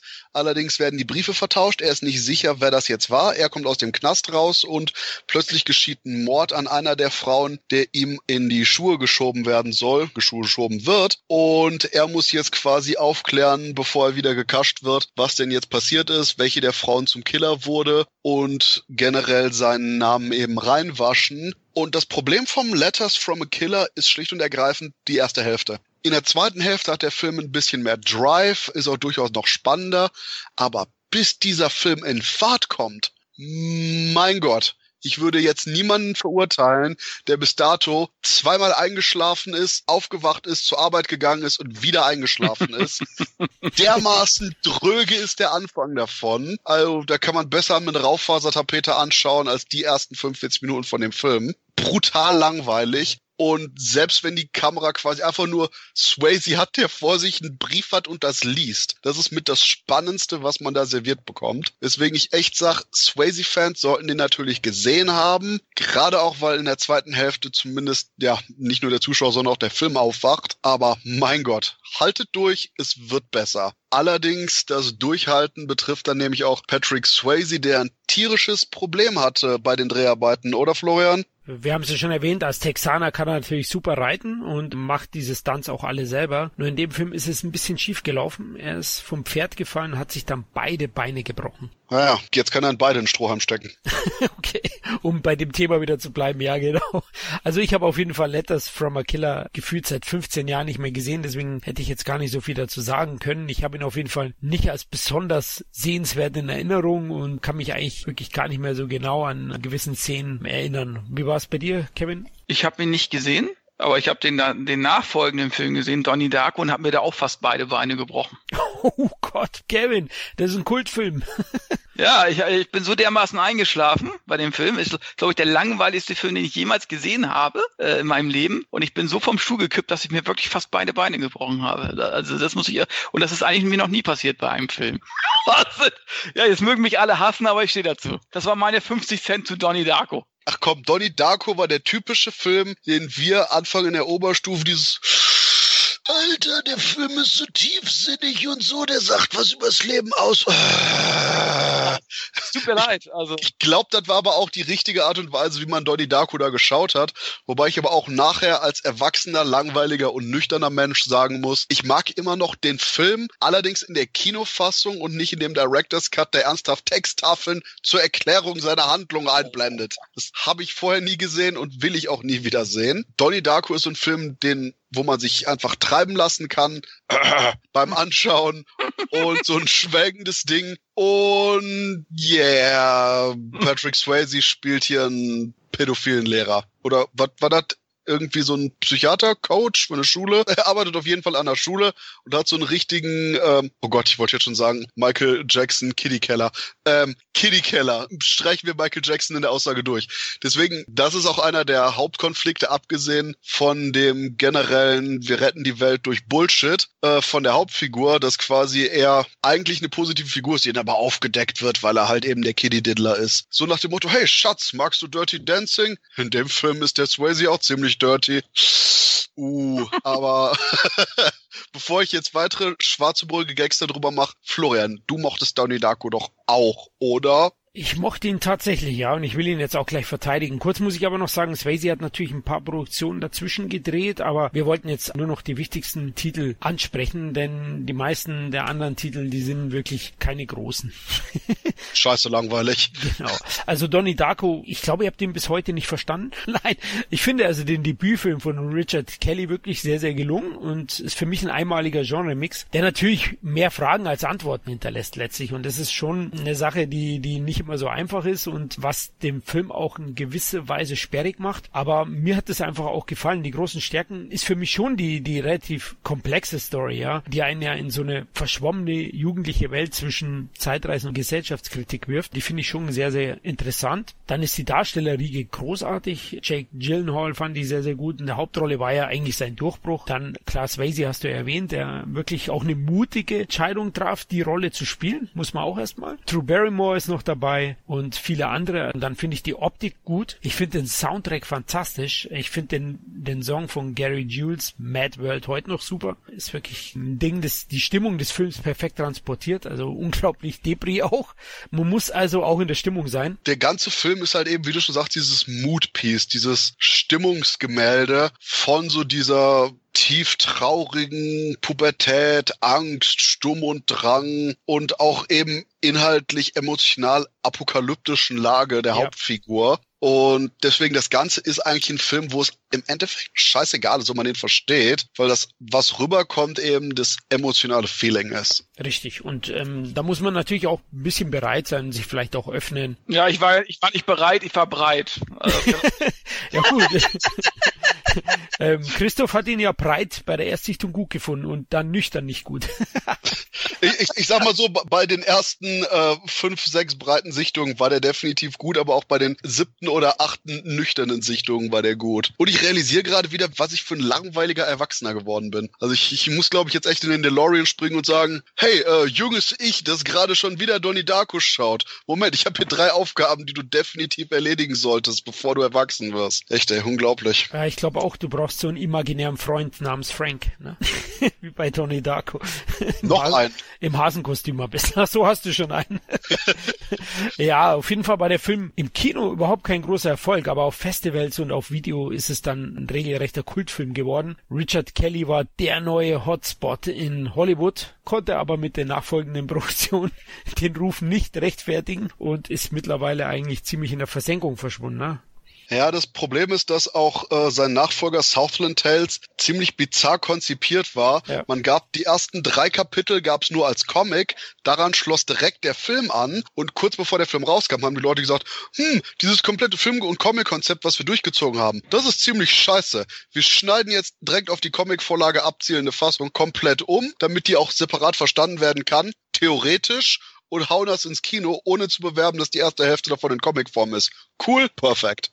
Genau so war's, ja. Und es hat sich nicht ausgezahlt am Ende. Aber trotzdem macht er doch in gewisser Weise interessante Filme, das muss man sagen. Zurück zu Swayze, der Film hat ihn ein bisschen Prestige wieder eingebracht. Also er wurde immer wieder gut besetzt, auch in Filmen. Also in der Folgezeit hat man ihn dann unter anderem als Quarterman gesehen in der TV-Verfilmung. Wobei, das ist der Punkt, wo ich nochmal eben reingrätsch und sag, meine persönliche Abschlussvorstellung, auch wenn sich das jetzt eiskalt anhört, bei Swayze ist One Last Dance, den seine Frau gedreht und geschrieben hat und zusammen mit Swayze die Hauptrolle hatte, wo die beiden ein Tänzer-Duo spielen und das Ganze erst recht jetzt, wo Swayze tot ist, so extrem bittersüß wirkt. Fast schon so, als hätte er wirklich gedacht, dass das so eine Art Abschiedsgeschenk ist, ja, an sein Schaffen, an seine ganze Karriere. Der Film ist nicht sonderlich teuer gewesen anscheinend. Der Film war aber auch nicht sonderlich erfolgreich, weil da eben Swayze wirklich seinen Zenit weit äh, übersteigert hatte. Und im Endeffekt, ja, auch wenn er danach eben noch viele Auftritte hatte, war One Last Dance so eine Art bittersüßes Abschiedsgeschenk. Stimmt, den hatte ich ganz vergessen. Es war auch wirklich ein, ein gelungener Film, vor allem für Swayze-Fans, würde ich sagen. Aber er hat, war eben doch noch immer ganz gut beschäftigt. Also er war auch im Mord im Pfarrhaus, diesen Ron Atkinson-Film zu sehen. Also der hat da schon immer wieder Engagements bekommen. Ganz kurz noch, ich hatte die Quarterman-Verfilmung gesehen. Und der Punkt ist, gerade im Hinblick darauf, dass quasi dieses One Last Dance so eine Art Abschiedsfilm war, Swayze wirkte irgendwie sehr, sehr müde bei den Quarterman-Filmen. Also das ist gerade was, wo ich teilweise echt schon traurig war beim Schauen, denn von diesem jugendhaften oder zumindest von diesem starken und energiegeladenen Swayze, wie man ihn kannte, war leider bei Quarterman nicht mehr viel übrig. Ich weiß nicht, ob es daran lag, dass er keinen Bock hatte auf die Produktion oder an irgendwelchen anderen Sachen, aber das ist ein Film, den man guckt und sagt, uh, der sieht aus, als würde das nicht mehr lange machen. Ja gut, natürlich die Alkoholkrankheit. Kettenraucher war ja zudem, haben bestimmt Tribut gefordert. Aber es war 2004, glaube ich, äh, Quarterman und die Diagnose bekam er, glaube ich, 2008. Da hat er gerade die Dreharbeiten zum Pilotfilm für die TV-Serie The Beast abgeschlossen gehabt. The Beast ging ja dann auch in Serie und die hat er dann auch tatsächlich durchgezogen, die Dreharbeiten, obwohl er schon schwer an Bauchspeicheldrüsenkrebs erkrankt war zur TV-Serie, die ja letztlich dann doch seine Abschiedsvorstellung geworden ist, weil es seine letzten Dreharbeiten waren, ist wirklich gelungen. Also ich muss auch sagen, die Serie ist völlig unterschätzt. Die, die lief auch total unterm Radar. Die erste Staffel oder die einzige Staffel hat 13 Episoden und Swayze spielt hier einen vermeintlich korrupten Cop, dem ein Partner an die Seite gestellt wird, der herausfinden soll, ob er wirklich korrupt ist oder nicht. Äh, die beiden lösen dann einige Fälle und das Ganze braucht ein bisschen, um in die Gänge zu kommen. Also die ersten drei Folgen, da muss man sich so ein bisschen, ja, durchquälen ist übertrieben, aber man muss halt erstmal reinkommen. Aber ab Folge 4 gewinnt die Serie mit jeder weiteren Folge mehr Tempo und auch mehr Spannung und am Ende ist es wirklich ein packendes Finale, von dem man sich durchaus mehr gewünscht hätte. Habt ihr The Beast jemals gesehen? Ja, das ist eher so eine, ich würde es vergleichen mit einer etwas softeren Variante von The Shield, oder? Ja, trifft's ganz gut. Deswegen, und Swayze ist halt der Chickless-Charakter. Richtig, genau. Swayze ist es. Und ja, er wirkt natürlich auch da fertig. Ich meine, er war mitten im, in seinem Kampf gegen den Krebs bei den Dreharbeiten. Und äh, man nimmt ihn natürlich diesen abgehalfterten da sofort auch optisch ab. Aber er spielt sich auch die Seele aus dem Leib. Wir können uns das nicht vorstellen, wie anstrengend das gewesen sein muss für ihn. Und er liefert da wirklich eine gelungene Abschiedsvorstellung am Ende. Deswegen, wer Swayze da nochmal begleiten möchte, dem kann ich das nur ans Herz legen, die Serie sich zuzulegen. Und vor allen Dingen Swayze wirkt auch absolut nicht mehr so desinteressiert und kaputt wie bei Quarterman. Ja, er ist definitiv on point und äh, hat die Serie im Fokus, ja, stimmt. Also er ist da wirklich überzeugend und äh, voll bei der Sache. Mit jeder Szene eigentlich spielt er auch Travis Fimmel, sein Co-Darsteller, äh, an die Wand. Der ist ja später bekannt geworden als Ragnar Lodbrok in der Vikings-Serie. Ich habe nur einige Ausschnitte von dem von der Serie gesehen. Ich habe nie die ganze Serie gesehen. Mein Bruder hat die gesehen. Er sagte, er fand die auch super. Super Performance von äh, Patrick Swayze. Aber ich konnte sie leider bisher noch nicht äh, sichten. Aber ich werde sie auf jeden Fall nochmal nachholen. Eine zweite Staffel wurde von vornherein aber abgelehnt, ne? wegen zu geringer Einschaltquoten, oder? Richtig, genau. Und wäre natürlich auch schwer geworden. Man ja, ja, gut, hatte klar. so viele Unwägbarkeiten. Man wusste ja nicht, wie es weitergeht mit Patrick Swayze. Ja. Da war schon klar, dass da schon ein Riesenerfolg werden müsste, glaube ich, dass man verlängert. Das Team ist aber da voll mitgezogen, das Drehteam, und die hatten alle ein T-Shirt an. Da stand drauf Crazy for Swayze. tolle Geschichte eigentlich so gesehen, ne? Äh, Und ich finde es auch toll, dass er dann auch nochmal so eine Performance sich rausgequält hat quasi. Und wenn man äh, mal die, so eine Diagnose bekommt, weiß man, bei Bauchspeicheldrüsenkrebs gibt es eigentlich kein Happy End. Und äh, dann trotzdem noch so eine Serie zu stemmen, mit allergrößten Respekt. Zeigt mal wieder eben diese typische Swayze ist ein harter Hund und weil er macht, okay, abgesehen von Quarterman vielleicht, macht er hundertprozentig. Definitiv, ja. Und was am Ende bleibt von Swayze ist ein wirklich vielseitiger, hochsympathischer Schauspieler, zumindest auf der Leinwand, der uns einige ikonische Momente geschenkt hat, die wir nie vergessen werden, vor allem wir Kinder der 80er, 90er Jahre, oder? Ich denke auch gerade, dass sowas wie Dirty Dancing auch schon in den 80ern quasi durch sein, wie von mir immer vergessenes 60er-Jahres-Setting entrückter wirkte und dadurch aber zeitlos wurde, hat viel dabei geholfen. Und lustigerweise ist das ähnlich heutzutage mit Roadhouse, habe ich das Gefühl zumindest, wenn ich aktuelle Kritiken von dem Film lese, so wie quasi nämlich Dirty Dancing aus der Zeit raus war, bereits in den 80ern, weil es in den 60ern spielte, ist Roadhouse heutzutage so ein absolut ikonischer 80er-Jahre-Titel. Und gerade dadurch, dass er auch eben viele Attitüden des Jahrzehnts in sich vereint, fast schon wieder zeitlos, weil er eben dieser Mikrokosmos von teilweise Versatzstücken, Klischees ist, aber auch Inszenierungsherangehensweisen, sowas wie die extreme Brutalität teilweise in den Kämpfen zu kombinieren mit diesen emotionalen Momenten, sowas sieht man heutzutage leider nicht mehr. Und wenn ich Swayze für mich persönlich auswählen müsste, würde ich auch eben Dirty Dancing und Roadhouse nehmen für die beiden ikonischen Swayze-Filme. Ja, äh, dem kann ich mich nur anschließen. Gerade auch seine erfolgreichen Filme. Und das ist auch ein komisches Phänomen, sage ich mal. Kannst du heute fast immer noch so bringen irgendwie und sind eigentlich äh, ja in ihrem Wertigkeit äh, steigen die eher noch. Das ist schon ein sehr sehr erfreuliches Phänomen, würde ich sagen. Ne? Also ob das jetzt Roadhouse ist, Dirty Dancing, das sind alles Filme, die heute auch noch sehr gerne geschaut werden, beziehungsweise immer größere Fangemeinde auch bekommen. Ne? Und ähm, das kann ihm keiner nehmen. Und das sind so Filme und noch ein paar andere, die äh, er geschaffen hat oder mitgeschaffen hat und die ihm keiner mehr nehmen kann. Und dafür werde ich ihn immer respektieren und immer lieben als Schauspieler. Und ich werde mir auch weiterhin seine Filme äh, auch anschauen und auf, auf die DVDs und Blu-rays immer wieder aus dem Regal holen. Genau, das werde ich auch machen. Also, ich habe die wichtigsten Titel erwähnt. Ich würde mal sagen, wenn man noch nicht so viel von ihnen gesehen hat, sind fünf Titel zwingend zu schauen. Fackeln im Sturm, Roadhouse, Gefährliche Brandung, Dirty Dancing und Ghost. An denen kommt ihr nicht vorbei. Alles wirklich große Titel, die auch aus meiner Sicht zeitlos sind. Und ich werde ja. auch immer wieder zu meiner Sammlung zurückkehren und mir die Filme von ihm anschauen. Ich bin ja auch großer Fan von Patrick Swayze und Kevin und ich haben ja letztlich diesen Podcast so ein bisschen vorangetrieben. In der Redaktion gab es gar nicht so viele Swayze-Fans, haben wir dann festgestellt, na Kevin? Ja, ja, ja gut. Gut, wir sind halt uralt, wir zwei und die anderen jung. ja, gut, ich kann es vielleicht ein bisschen nachvollziehen, aber trotz alledem, für mich hat Patrick Swayze den gleichen Stellenwert, so äh, wie, wie Eddie Murphy oder äh, Michael J. Fox oder keine Ahnung, äh, so, so ähnliche äh, bekannte Schauspieler jener Zeit, die heutzutage auch nicht mehr äh, up to date sind, obwohl sie noch leben. Ja, aber für mich hat er denselben Status. Ja, würde ich auch sagen. Er ist einer der ikonischsten Darsteller der 80er, frühen 90er. Ja. Und ich sag mal ganz gemein, Swayze starb dann am 14. September 2009 in Los Angeles eben an Bauchspeicheldrüsenkrebs.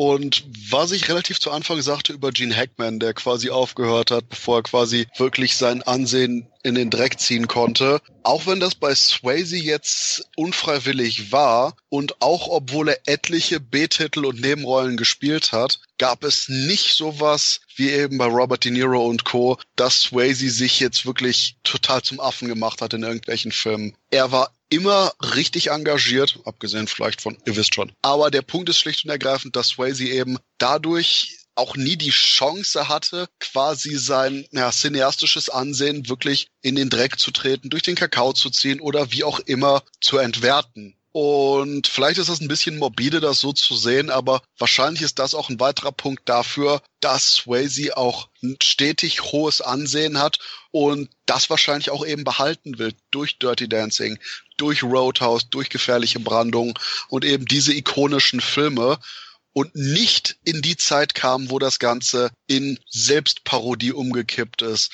wo das Ganze in Albernheiten gegangen ist und deswegen, ja, Swayze schlicht und ergreifend deswegen wahrscheinlich immer noch ein richtiger Star ist, auch jetzt etliche Jahre nach seinem Tod.